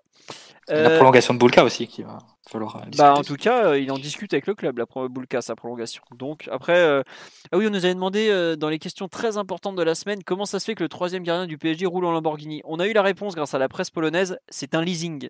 Voilà comment. Je sais que ça a passionné énormément de monde. Pourquoi et comment le troisième gardien du PSG fait pour rouler en lambeau Bah, vous avez eu la réponse. Voilà, Alors que le capitaine de l'OM peut même pas, peut même pas consentir à une baisse de salaire de 5%, t'imagines On est l'opulence de on, on va lui envoyer des paquets de pâtes d'ailleurs, hmm. ce pauvre Dimitri. On nous dit, du coup, on va forcément reprendre un central. Alors ça, c'est la question. Euh, y a, honnêtement, il n'y a aucun nom qui sort. Je crois que RMC a parlé de Skriniar, mais c'est une piste. Euh, enfin, il y a énormément de, de, enfin ça fait partie des joueurs que le PSG suit depuis des années, mais est-ce que euh, le PSG allait euh, quoi aujourd'hui, l'Inter va demander combien? 80, 100 millions? Euh, Bon, est-ce que le PSG les a? Voilà. Euh, on nous dit je médite. Non, ça doit, doit pas être là le, bon terme, ça doit être je milite plutôt. Euh, Kevin Mbabou, qui est le, piston droit de Wolfsburg. Le PSG suivait Mbabou à l'époque où il avait. Euh, comment il s'appelle Et quand il était encore en Suisse. Que c'est Waro qui avait signalé au club que l'excellent Mbabou de, des Young Boys de Berne. Je sais pas si aujourd'hui c'est toujours le cas, mais il a bien progressé. Qu'est-ce qu'on fait avec Areola? Euh, donc il va revenir de son prêt en... au Real Madrid. Euh, lui, il voulait absolument jouer pour être euh, à l'Euro l'année prochaine. Donc ça veut dire qu'il ne resterait pas comme, comme doublure. je sais qu'il y a en Angleterre, enfin son agent va tenter de le placer quelque part en Angleterre ou ailleurs. On va voir, euh, mais honnêtement, ça paraît compliqué aujourd'hui qu'il reste au PSG, même si pour les places UEFA ça aurait été bien pratique. Mais il a un salaire démesuré pour un remplaçant, donc euh, voilà. Euh, alors tiens, une question un peu différente. Aouchiche, alors, euh, juste, je fais un point et après, je vais vous parler, on va parler de la question. Le point Aouchiche, il a donc passé une visite médicale à Sainté, donc euh, bon voilà, Sainté fait un énorme forcing pour le faire signer, euh, puis elle le veut absolument, et puis elle est quand même un coach formateur, donc c'est un discours qui parle. Il y a une histoire d'argent, on va pas mentir, hein, parce qu'il faut aligner les ronds. Le PSG a fait une très belle proposition financière, comme, comme on peut l'imaginer et comme on le sait. après, c'est pas fini non plus, il attend encore de, de de juger un peu toutes les propositions. Il reste attaché au PSG, c'est pas la peine d'aller l'insulter sur Instagram ou Twitter. Ça reste un joueur qui est très attaché au PSG, même si je sais que ça fait, ça peut faire rire alors qu'il va peut-être signer ailleurs. Mais c'est une carrière professionnelle, ne gère pas qu'avec le, cœur. voilà, c'est aussi ça. Et donc, bah aujourd'hui, il faut attendre. Euh, il n'a pas décidé. Visiblement, Lille s'est retiré des négociations parce que c'était trop cher. Puis ils vont déjà faire signer l'IAG de l'OM, donc ça fait pas mal de jeunes à intégrer. Voilà en gros où on en est. Euh, Aouchiche, ça reste aujourd'hui un 6, 8, enfin pas un 6, non, plutôt un 8 ou 10 euh, de grande qualité, mais ça reste un joueur de 17 ans qui doit faire un choix très important pour lancer sa carrière. Donc c'est normal qu'il réfléchisse aussi euh, à la question du temps de jeu. on dit sur, sur Twitter, qu'est-ce que vous pensez du tandem Aouchiche-Kazri bah, Je pense justement c'est que l'AS Saint-Etienne essaye de dégager un joueur comme Kazri pour installer un joueur comme Aouchiche. Voilà un peu le, dossier où il en est, de ce qu'on en sait et de ce qu'on peut lire aussi. Euh, voilà. On nous demande Rico, stop ou encore? Bah, Rico, c'est globalement stop. Il a, un, il a un salaire important, Rico, malgré tout. Il a signé un contrat quand il était au meilleur de sa forme avec euh, Séville. Et voilà, euh, Rico, on en parle dernièrement, on en a parlé à Everton, dans le Liverpool Echo, qui est un des journaux locaux, donc qui est plutôt bien renseigné. Et une question très différente c'est quoi pour vous un grand joueur pour le PSG Est-ce que c'est un joueur talentueux qu'on doit lancer dans le grand bain, ou bien un joueur qui a de l'expérience pour jouer au PSG, ou bien être compatible avec le projet de l'équipe euh, Simon, Omar, Mathieu, qui veut répondre à cette question un peu sur qu'est-ce qu'est un grand joueur pour le PSG Ah bah là c'est un, grand joueur. Vas-y Omar. Un grand joueur pour le PSG ou bah, un grand joueur tout court pour moi, enfin c'est la combinaison de, plusieurs choses. C'est un, haut niveau de performance et de, et de fiabilité dans les moments où ça compte. Je pense que pour moi c'est une des conditions sine qua non des, des grands joueurs. Euh, après, c'est quelque chose dont on parle assez souvent, mais pour moi, le, critère de régularité rentre presque pas en, en, ligne de compte. Tant pour moi, en fait, le foot est un est quelque chose de ponctuel ou sur des moments très précis, il faut que le grand joueur soit là. Donc ça, je pense que c'est propre à, à, tous les à tous les clubs et pas forcément qu'au PSG. Après, le, le, le projet tel qu'on tel qu'on l'entend, il est un peu difficile à définir. Donc je sais pas quel joueur euh, cocherait toutes les cases aujourd'hui, mais c'est au niveau de fiabilité là, dans les moments où, où ça compte. Euh, capacité euh, d'adaptation à, à, à, plusieurs euh, schémas tactiques, parce que Dieu sait qu'on en change beaucoup euh, en ce moment, et euh, un rayonnement qui arrive à aller, rayonnement et charisme qui arrive à aller au-delà du, du, rectangle vert. Voilà ce que, ce que je mettrais un petit peu pour, pour définir un grand joueur. Simon et Mathieu pour compléter? Euh, je suis d'accord avec Omar. Euh, moi, ce sera encore plus simple. Je, j'attends des joueurs qui arrivent au PSG aujourd'hui, des joueurs qui soient capables d'être meilleurs en Ligue des Champions qu'ils ne le sont euh, dans les matchs entre guillemets normaux. Euh, c'est un truc qui nous a manqué beaucoup, ça et, et, la personnalité aussi. Mais je pense que ça va un petit peu ensemble. Euh, si tu de la personnalité, normalement, les joueurs qui ont la plus grosse personnalité sont capables de se mettre euh, dans les meilleures conditions, de se montrer sous leur meilleur jour euh, dans les matchs les plus importants, que ce soit les grands matchs nationaux, les finales ou, ou bien les matchs de Ligue des Champions. C'est à peu près le seul critère que je retiendrai. Et il faut que ce soit des joueurs qui fassent pas doublon, quoi. Recruter un grand joueur, mais pour jouer, je sais pas, à la place de, de Mbappé, par exemple, ça n'a aucun sens. Tout à l'heure, on parlait de Werner, est pas bon, qui est pas pour moi un immense joueur, qui est un bon joueur quand même. Si tu prends Werner alors que t'as Mbappé, ça n'a aucun sens. Donc c'est ça en fait les conditions. La personnalité de la Ligue des Champions, et, et que ce soit un profil que t'es pas euh, en magasin. C'est à peu près tout ce que j'attends d'un joueur aujourd'hui. Très bien. Mathieu, tu veux compléter ou pas? Ou non, bah pour a... pas faire de redite avec euh, ce qu'a dit Omar, ce qu'ont dit Omar et, et, Simon, en gros, les grands joueurs au PSG, c'est Neymar, Mbappé, Di Maria, Cavani, Icardi, ouais. Verratti, Thiago Silva, Keylor Navas. Et parmi les noms qu'on entend, c'est euh, Pjanic, Milinkovic-Savic, pour moi. Voilà, vous avez euh, je suis très surpris que tu n'aies pas cité Marossic quand même, dis donc. euh, non, mais j'ai pas cité par exemple Alex Telles, qui est un joueur euh, qui n'a pas bon encore joueur, voilà.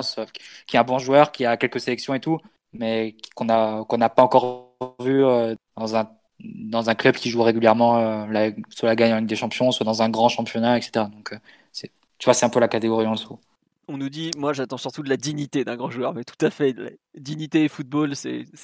On aurait dû dire depuis le début, je sais pas pourquoi on parle de ça en fait. C'est le mix parfait. Euh, alors question, euh, y a-t-il de l'eau dans le gaz entre Tourelle et Leonardo? Bah on est à la saison où les, ils doivent faire des choix sur les joueurs, donc il y en a forcément. Voilà, il y a pas besoin de dire plus quoi.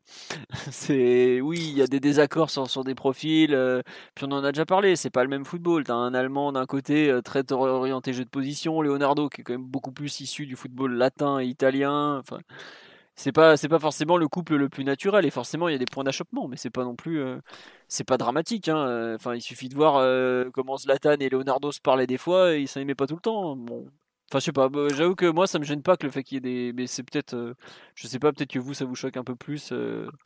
je pense qu'à la fin du mercato Toura il aura une très très bonne équipe à coacher hein. il sera pas dans la situation qui voilà. dans laquelle il a été avec Enrique il y a deux ans il avait vraiment un effectif qui était un peu en lambeau donc exactement même s'il a pas forcément tous les joueurs dont il qui, lui, qui, qui, le ravissent ou voilà mais bon enfin il aura un très très bon effectif à coacher et, euh, il y a d'autres entraîneurs qui aimeraient être à sa place on va dire. Et puis globalement c'est quand même euh, Leonardo qui prend les décisions à la fin si Icardi signe je pense que c'est parce que Leonardo a dit ça et puis est-ce que Tourelle euh, serait allé contre ça je sais pas est-ce qu'il serait allé comme Tourelle a quand même menacé de démissionner avec les recrues de, de Enrique il a pas fait ça pour, pour Icardi par exemple donc voilà on nous parle de la trajectoire de Nkunku et Leipzig. Est-ce qu'on est surpris On en a parlé la semaine dernière. Moi, j'avais avoué une certaine surprise, euh, mais on s'en réjouissait en tout cas de, de, le voir. Et il a été encore excellent ce soir, visiblement, lors de Köln-Leipzig. Donc, euh, c'est très bien pour lui. Est-ce que on nous demande qu'est-ce qu'on pense de Timothée Castagne? Je crois qu'on en a parlé la semaine dernière de Timothée Castagne, non? Aussi, aussi. Voilà. Meilleur nom. Alors, on, refait, on refait le podcast de la semaine dernière. Meilleur nom du football européen en tout cas, et extraordinaire. Euh, Est-ce que vous voyez Kerrer titulaire à droite? Est-ce que c'est pas une mauvaise idée de, pour se focaliser sur un gros milieu plutôt qu'un arrière droit? Euh... Si, moi, je, je c'est une option qui me qui m'intéresse parce que bah, Kerrer, il a quand même des arguments au poste. Il a la vitesse de course, il a la culture défensive. Euh, c'est un profil que qu'on n'a pas eu tout le temps, qu'on n'a pas eu souvent au PSG. Et vu l'état du poste, euh, que ce soit au PSG ou en Europe, je serais pas surpris du tout que si le joueur retrouve un peu de continuité, ce qu'il n'a pas eu cette saison, qu'il soit pratiquement tout le temps titulaire du, en arrière droit d'une défense à 4, comme il a été dans les gros matchs depuis son arrivée, et quelques réajustements tactiques. Pour moi, c'est une option tout à fait valable et, qui se comprend. Bon, voilà.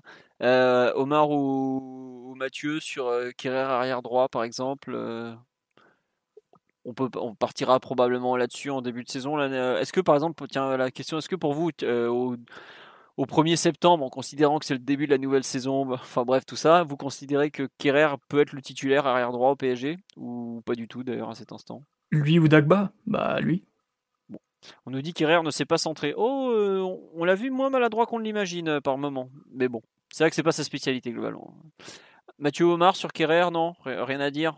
Allez hop, on Pour, moi, c'est le titre, c'est déjà le titulaire au poste, donc euh, en l'état, euh, oui, aucune raison que ce soit pas lui qui, démarre si, si ses soucis physiques sont derrière lui. Ok, parfait. Euh, on nous dit Dagba, faut qu'il parte. Euh, Dagba, c'est pas sûr qu'il reste. Peut-être un prêt, voire une vente s'il y a une bonne offre. C'est voilà. C'est pas l'équipe, je crois, l'avait écrit il y a quelques semaines et ça s'est un peu confirmé dernièrement, visiblement. Nous propose Pepito Acosta doublure d'Icardi. Ah bah il peut même le cacher sous son maillot en faisant croire que c'est son ventre. Hein. C'est formidable comme association. On va se régaler l'année prochaine. Euh, des infos sur Traoré en arrière droit. Euh, Rennes euh, tente fortement de prolonger Amari Traoré. Voilà. après, est-ce qu'il voudra partir? C'est un peu la chance de sa vie. Il a quand même les deux clubs de Séville qui le veulent, le PSG, Wolverhampton en Angleterre. Bon, on verra, mais globalement, c'est intéressant pour le PSG parce que c'est un joueur à qui il ne reste qu'un an de contrat et donc ça sera un petit transfert et pas un gros transfert. Et globalement, normalement, il y a pas mal de joueurs sur le PSG va être, ou va être cité ou va être carrément intéressé qui sont à un an de la fin de leur contrat. Euh, Teles, c'est pas forcément un hasard si on se retrouve sur ce genre de profil un peu moins cher par rapport à la qualité euh, totale du, joueur. Voilà. Des nouvelles du poids de Icardi. Bon, on a fait assez de blagues comme ça sur le poids d'Icardi, mais je suis pas sûr que les trois mois euh, de barbecue sans match soient la meilleure nouvelle possible. Et une question complètement différente. Le formidable Ressé, bah, le formidable Ressé n'a plus de club puisque le Sporting l'a dégagé, donc il nous reviendra avec un nœud papillon autour du cou au 1er juillet. Il va être magnifique. Voilà. 22 Des vidéos de lui qui s'entraîne à la plage. Voilà. Mais alors, euh, on vous conseille la vidéo du mois de mai parce que tous les ans, il nous fait la même où il s'entraîne à la plage. J'ai remonté visiblement juste depuis qu'il a un compte Instagram, il fait la même vidéo où il s'entraîne à fond avec euh, au mois de mai-juin à peu près euh, à faire croire qu'il est en forme. Donc voilà. Ah, l'un des objectifs de l'été, c'est de parvenir à la résiliation du contrat de, de hein. Ah, tout à fait. Donc voilà. Euh, on nous dit le latéral de Nice, Atal, euh, ça paraît très très très très mal euh, engagé. Puis Nice a un projet vraiment ambitieux, vraiment très ambitieux, et ne semble pas disposé à le lâcher comme ça non plus. Et puis en plus, de mémoire, il s'est assez salement blessé au genou, Atal, donc voilà. Areola, bah, on vous l'a donné la situation. il revient de près et puis bah, il va tenter de trouver une, porte de sortie, mais c'est pas évident parce qu'il a un, comment dirais-je, une, euh, grosse, euh, un gros salaire et puis une valeur marchande non négligeable et que le PSG n'est pas non plus Enfin, c'est compliqué de racheter. Le, marché des gardiens de but est très particulier surtout. Il n'y a pas beaucoup de mouvements. C'est un des postes qui bouge le moins dans le football. Donc, il faut trouver une porte de sortie et c'est pas si simple. On, bah, l'a vu d'ailleurs l'été dernier, hein, où il a trouvé le, 2 septembre. Quoi. on nous demande qu'est-ce qu'on pense de, c'est Adolfo Geich, le tout jeune argentin de San Lorenzo. Moi, j'avoue qu'honnêtement, j'ai entendu de très bons échos sur lui. Je l'ai jamais vu. Je sais qu'il est plutôt costaud au physique. Il est déjà international alors que c'est un 99 de mémoire, donc il a 20-21 ans. Euh, je sais pas si si tu le connais, toi, ou Omar, ou Mathieu. honnêtement, je l'ai jamais vu. Je sais, juste que c'est un grand pivot et que c'est un profil qu'on n'a pas du tout dans l'effectif. Mais je peux pas en dire plus. J'ai lu sur lui, mais je l'ai pas vu. Donc, euh, on va éviter de dire des trucs quand on sait pas. Voilà je, sais que c'est un profil qu'on n'a pas en tout cas. Et effectivement, je ne sais plus s'il a été proposé au PSG ou si le, PSG a vraiment été euh, intéressé. En tout cas, il fait partie des noms qu'on entend beaucoup, beaucoup, beaucoup en Europe actuellement. Euh, à savoir que bah, il est proposé un peu tout le monde, parce que tous les intermédiaires veulent leur part du gâteau. Quoi. Traduction. Euh, on a entendu que Kwasi voulait rester au détriment de son clan. Est-ce que c'est vrai? Bah, c'est dur de savoir honnêtement. Est-ce que c'est possible de voir QSI dans le capital de Leeds? Ah, j'ai un Anglais qui me qui vient me voir tous les jours pour me poser la question à propos de ça. Euh, ça fait partie des rumeurs. Après, est-ce que Leeds va monter en première ligue? Ça peut être un, point décisif dans le dossier. Euh, aujourd'hui, ça change pas grand-chose pour le PSG, honnêtement, euh, d'avoir un club. Enfin, c'est pas Leeds qui va empêcher le PSG d'aller en Ligue des Champions. Ça peut être un problème quand il y a deux clubs qui ont le même actionnaire qui vont en Ligue des Champions, mais bon, c'est pas non plus, euh, c'est pas une question euh, très très pressante. euh, et voilà. Par contre, c'est vrai que pour l'investissement en termes de football, il faudra voir. Bon. Des nouvelles de la négociation des salaires, oh, bah, visiblement, elle n'a pas beaucoup avancé. hein. Mais voilà un peu. Et on nous parle du mercato franco-français jusqu'au 30 juin qui peut nous offrir des opportunités à moindre coût. Alors ça, oui, c'est c'est Cayazo de la Saint-Etienne qu'on a parlé. À voir ce que ça peut donner. Vous avez eu, tiens, idée, Mathieu, spécialiste escomptabilité, mercato. euh, tu, Spécialiste du championnat français aussi. tu dois avoir trois matchs par an hors PSG, non, c'est ça? Un peu, ouais. Mais, euh, et encore juste pour Stéphane Guy, donc euh, c'est vraiment pas pour la qualité du football. Mais, euh, mais, mais du coup, juste pour une précision, Philo, le marché français continuerait après, après juin, c'est juste qu'il Oui, serait ouvert ça. en. Ouais. Donc euh, voilà, il n'y a pas non plus d'urgence, euh, tous les clubs français vont pas se mettre à recruter avant le 30 juin, c'est juste, euh, ça, ça commence avant, mais, Mm. mais ça peut se poursuivre sur, sur le reste de l'été. Voilà. Mais après, moi je pense que c'est surtout un deuxième gardien qu'on peut trouver en France. Donc, euh, Mm. Notamment pour les histoires de quotas, que ce soit Costil, ce genre de, ce genre de joueur. C'est possible qu'effectivement on bouge sur un second gardien à ce moment-là. Euh, des nouvelles de Thomas Partey, rien de bien nouveau, mais en revanche, euh, Thomas Partey n'est pas très intéressé par le PSG et il l'a bien fait comprendre. Aujourd'hui, Thomas Partey, c'est Première Ligue et tout particulièrement Arsenal ou l'Atlético à 99%. Voilà. Et puis le problème de Thomas Partey, c'est que l'Atlético n'est pas trop décidé à le vendre et que c'est 50 millions qu'il faut envoyer cash parce que un cash en une fois parce que c'est une clause libératoire. Est-ce que Tierno Baldé va signer professionnel? Je le souhaite parce que c'est un défenseur qui a fait qui a suivi vraiment une belle progression l'an dernier, euh, comme euh, Naguera, la- l'attaquant. Euh, donc il y a vraiment de, un beau petit potentiel. Je pense que ça fait partie des joueurs que je serais pas surpris de voir en stage cet été, notamment au mois de juillet. Voilà. Euh, tiens, question plus générale. Ruffier, est-ce que Ruffier a envie d'être remplaçant au PSG, sachant qu'il veut pas l'être à Saint-Etienne? Je suis pas sûr. Euh, question pour vous. Quel joueur de Ligue 1 pourrait jouer dans notre milieu de terrain? Allez, un nom chacun, comme ça on avance un peu plus vite. Simon, tu commences. Allez. Bourigeau. Il a dit la Ligue 1. Bah ouais, mais Prendre des bon, risques. Bourigeau, quoi. Bourigeau est fort. Il peut jouer tous les postes du 4K2 et du 4-3-3 en plus. Ça, ça y est, j'ai mon anglais qui vient me parler de Leeds et qui me demande si QSI et Leeds ont trouvé un accord. Laissez-moi tranquille avec Leeds, je veux plus en entendre parler. Omar, euh, un milieu de terrain de Ligue 1 qui serait intéressant?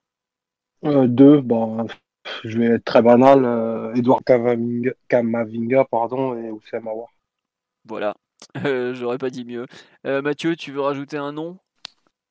Je renchéris sur Awar et puis je vais citer Bakayoko en, en remplaçant, si on reste dans le 4K2.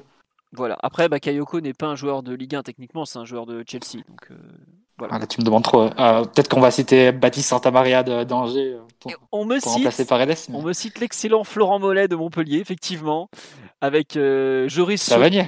Savanier, TJ le magnifique, mais TJ, euh, tu le mets TJ à Paris et avec sa roulotte, il est perdu le pauvre.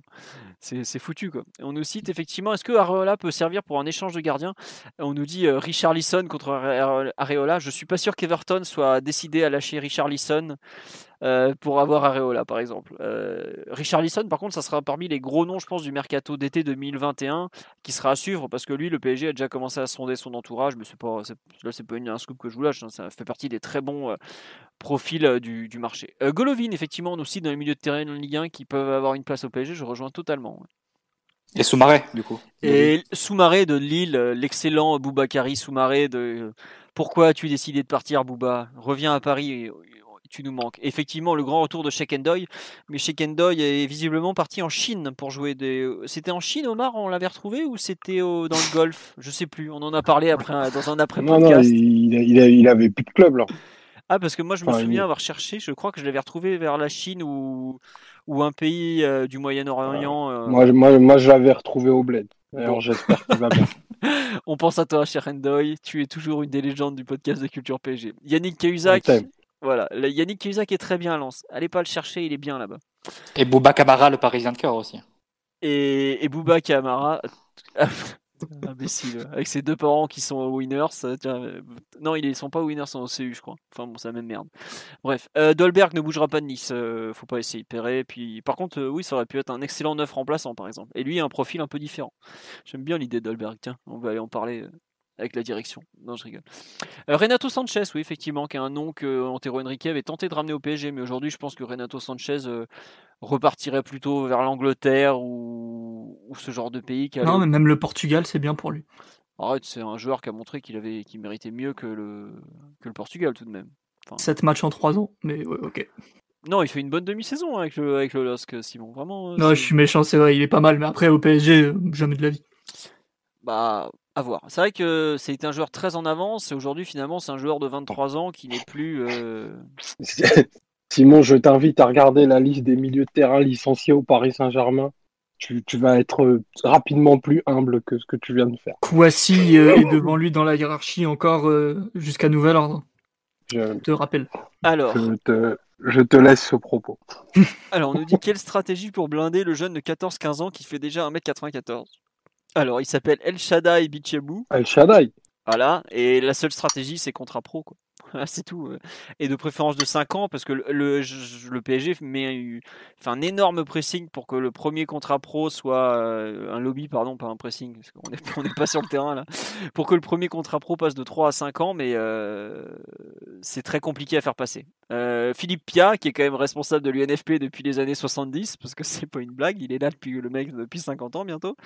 Euh, pas très chaud, encore une fois. Enfin bref, c'est compliqué toujours. C'est toujours le même problème. Mais oui, le, la solution, ça reste le contrat professionnel. Euh, voilà. Euh, on parle de Sangaré. Non, mais c'est bon. c'est un bon joueur, mais il y a une étape entre Toulouse et le PSG, je pense, pour lui. Voilà. Il connaît bah, Jorko, c'est cher aujourd'hui. Jorko, ça sera plutôt l'Angleterre ou genre de, de, de. Et avec la, crise du coronavirus, est-ce que Lille va le vendre dès cet été? On va voir. Est-ce que dans quel état est le LOSC en termes d'argent aussi? Donc voilà. Euh, on nous dit des nouvelles sur le format des phases finales avec des champions en août. Est-ce que ça sera sur un seul match? Il y a beaucoup beaucoup de rumeurs sur le fait que les quarts et les demi seront sur un seul match. Bon, la finale évidemment aussi, mais en tout cas, Et ça te paraît pas surprenant un peu, Philo? Parce que ça voudrait dire des droits TV qui seraient amoindris, j'imagine. que tu vas Ça pas faire payer au, au télé les- la même chose pour. euh, Bah euh, oui et non, parce quoi? Est-ce que après ils vont pas réussir à faire les quarts sur 4 jours avec un match par jour? Comme ça, ils auront toujours 4 soirées Enfin, assurées. norma- Normalement, des quarts, des quarts de finale jusqu'à la finale, tu as 13 matchs. Et là, t'en aurais plus que 7 du coup. Je sais pas. Ça fait- ouais, Mais en tout cas, c'est après c'est visiblement l'ECA qui, pro- qui propose ça à l'UFA. Donc si l'ECA, c'est-à-dire que c'est poussé par les clubs. Ah, ils ont dû faire leur compte, c'est sûr. Voilà, donc euh, c'est un peu ça. Et la finale à Lisbonne. Et la finale possiblement à Lisbonne. euh, voilà. Euh, on nous dit Simon, ta propagande pour Rodrigo de Paul de l'Udinese. Ah, Arrêtez de le lancer, le pot. c'est bon. Simon, tu feras des vidéos pour les fans, pour Rodrigo de Paul, et, et tout le monde sera heureux. C'est bon. On nous pose des questions sur Kwasi et Milinkovic Savic. On en a déjà répondu. Euh, en- il y en a en replay. enfin, vous pouvez accéder en replay parce qu'on va pas refaire. Euh, Xavi Simons, euh, Xavi Simons, je serais pas surpris de le voir à la reprise de, des professionnels. Après, c'est un joueur très jeune. hein, c'est un 2003, donc l'an dernier, c'est un U17. Bon, il était surclassé en U19 parce que c'est un bon joueur qu'il a bien progressé. Mais euh, on le verra pas en pro tout de suite. Mais autant c'était, j'en j'en voyais, euh, je voyais beaucoup d'aspects d'un joueur Instagram sur les premiers mois, autant c'est devenu un vrai joueur euh, qui compte et qui est bon sur la suite. Même si bon, C'est un, que, un- un bon joueur. ouais non, c'est un vrai bon joueur. Après, euh, un bon joueur. le contrat qu'il a par rapport au niveau qu'il a, est-ce que c'est mérité? Ça, c'est encore autre chose. Voilà. Ça, lui, lui, il y est pour rien, mais en tout cas, c'est c'est vraiment un joueur intéressant. Voilà. Et faut, enfin, c'est vrai que ça ressemble à Disneyland autour de lui, mais franchement, c'est un bon joueur. Moi, j'ai été très surpris quand je l'ai vu, en tout cas. Ouais, pareil. Et Dieu sait que je l'ai pas aimé euh, quand j'ai vu les premiers matchs et tout ça. Mais voilà. Euh, physiquement, il a pris. Bon, après, c'est des photos Instagram, hein, méfiez-vous. Évidemment qu'il a pris, mais on parle d'un joueur de 16-17 ans, donc euh, il y a le développement naturel. Regardez Mbappé aussi, il a pris de malade, mais il y avait aussi le développement naturel. Donc voilà. Et on nous dit que la Ligue des Champions en août, format resserré, ça va nous rappeler l'International Champions Cup, mais si c'est ça, elle est à nous, il n'y a aucun doute. On va rappeler Laurent Blanc et Jean-Kévin Augustin, je peux vous dire qu'on va marcher sur la compétition, il n'y a aucun souci. Euh, des nouvelles de Thiago Motta? Euh, Non, toujours sans club. Si, on en a parlé. Il finit ses- sa formation d'entraîneur à Coverciano en Italie. Donc euh, voilà. On nous dit euh, Aouchi, si c'est fait, c'est dommage. Oui, c'est très dommage, mais bon, c'est comme ça. euh, voilà. Euh, bon, on a un peu fait le tour euh, sur les questions. On en a beaucoup répondu, beaucoup de mercato. On en est à 2h11, donc ça fait 20 minutes qu'on répond à des questions en rafale, il y a de quoi faire. On va vous souhaiter une bonne soirée. On vous dit à jeudi soir pour le podcast euh, historique habituel. Comme on vous l'a dit, rétrospective de PSG Rosenborg, euh, novembre ou décembre 2000, Ligue des Champions, Anelka, Laurent Robert, tout ça. Autant vous dire qu'on va se plonger dans les souvenirs, ça va être incroyable encore une fois. Euh, on vous remercie pour tous les pouces bleus sur la vidéo, tout ça c'est cool, ça, ça fait un peu connaître le podcast et tout ça. Euh, merci aussi à tous ceux qui participent au Tipeee parce que le site en a bien besoin actuellement. Donc c'est vraiment très très gentil de votre part. On espère que les podcasts ça vous plaît. On espère qu'il y a c'est assez complet. Euh, on tente de répondre au plus de questions possibles, de vous citer le plus possible et tout, d'avoir pas mal d'interactions avec vous, mais c'est un peu compliqué parfois. Donc euh, je vous remercie encore pour tout et à tous. Voilà. on vous souhaite une bonne soirée une nouvelle fois. À très bientôt, on vous embrasse et donc à demain sur le site, euh, même probablement encore ce soir parce que j'ai des trucs à publier et à jeudi pour les autres qui nous écoutent en podcast. Voilà, ciao ciao tout le monde. Ciao. Salut les gars. Ciao. Et, les femmes, Simon, et les femmes, il n'y a pas que les hommes. Surtout, mesdames et messieurs. Surtout elle. Surtout Wanda. Surtout Wanda. Allez, sur ce, à bientôt. Voilà, nous sommes en ligne. Simon. When you make decisions for your company, you look for the no-brainers. And if you have a lot of mailing to do, stamps.com is the ultimate no-brainer. It streamlines your processes to make your business more efficient, which makes you less busy. Mail checks, invoices, legal documents, and everything you need to keep your business running with stamps.com. Seamlessly connect with every major marketplace and shopping cart Schedule package pickups and see your cheapest and fastest shipping options from different carriers. With rates up to 89% off USPS and UPS rates. And with the Stamps.com mobile app, you can take care of mailing and shipping wherever you are. Make the same no brainer decision as over 1 million other businesses with Stamps.com. Sign up with Code PROGRAM for a four week trial, plus free postage and a free digital scale. No long term commitments or contracts. That's stamps.com. Code program.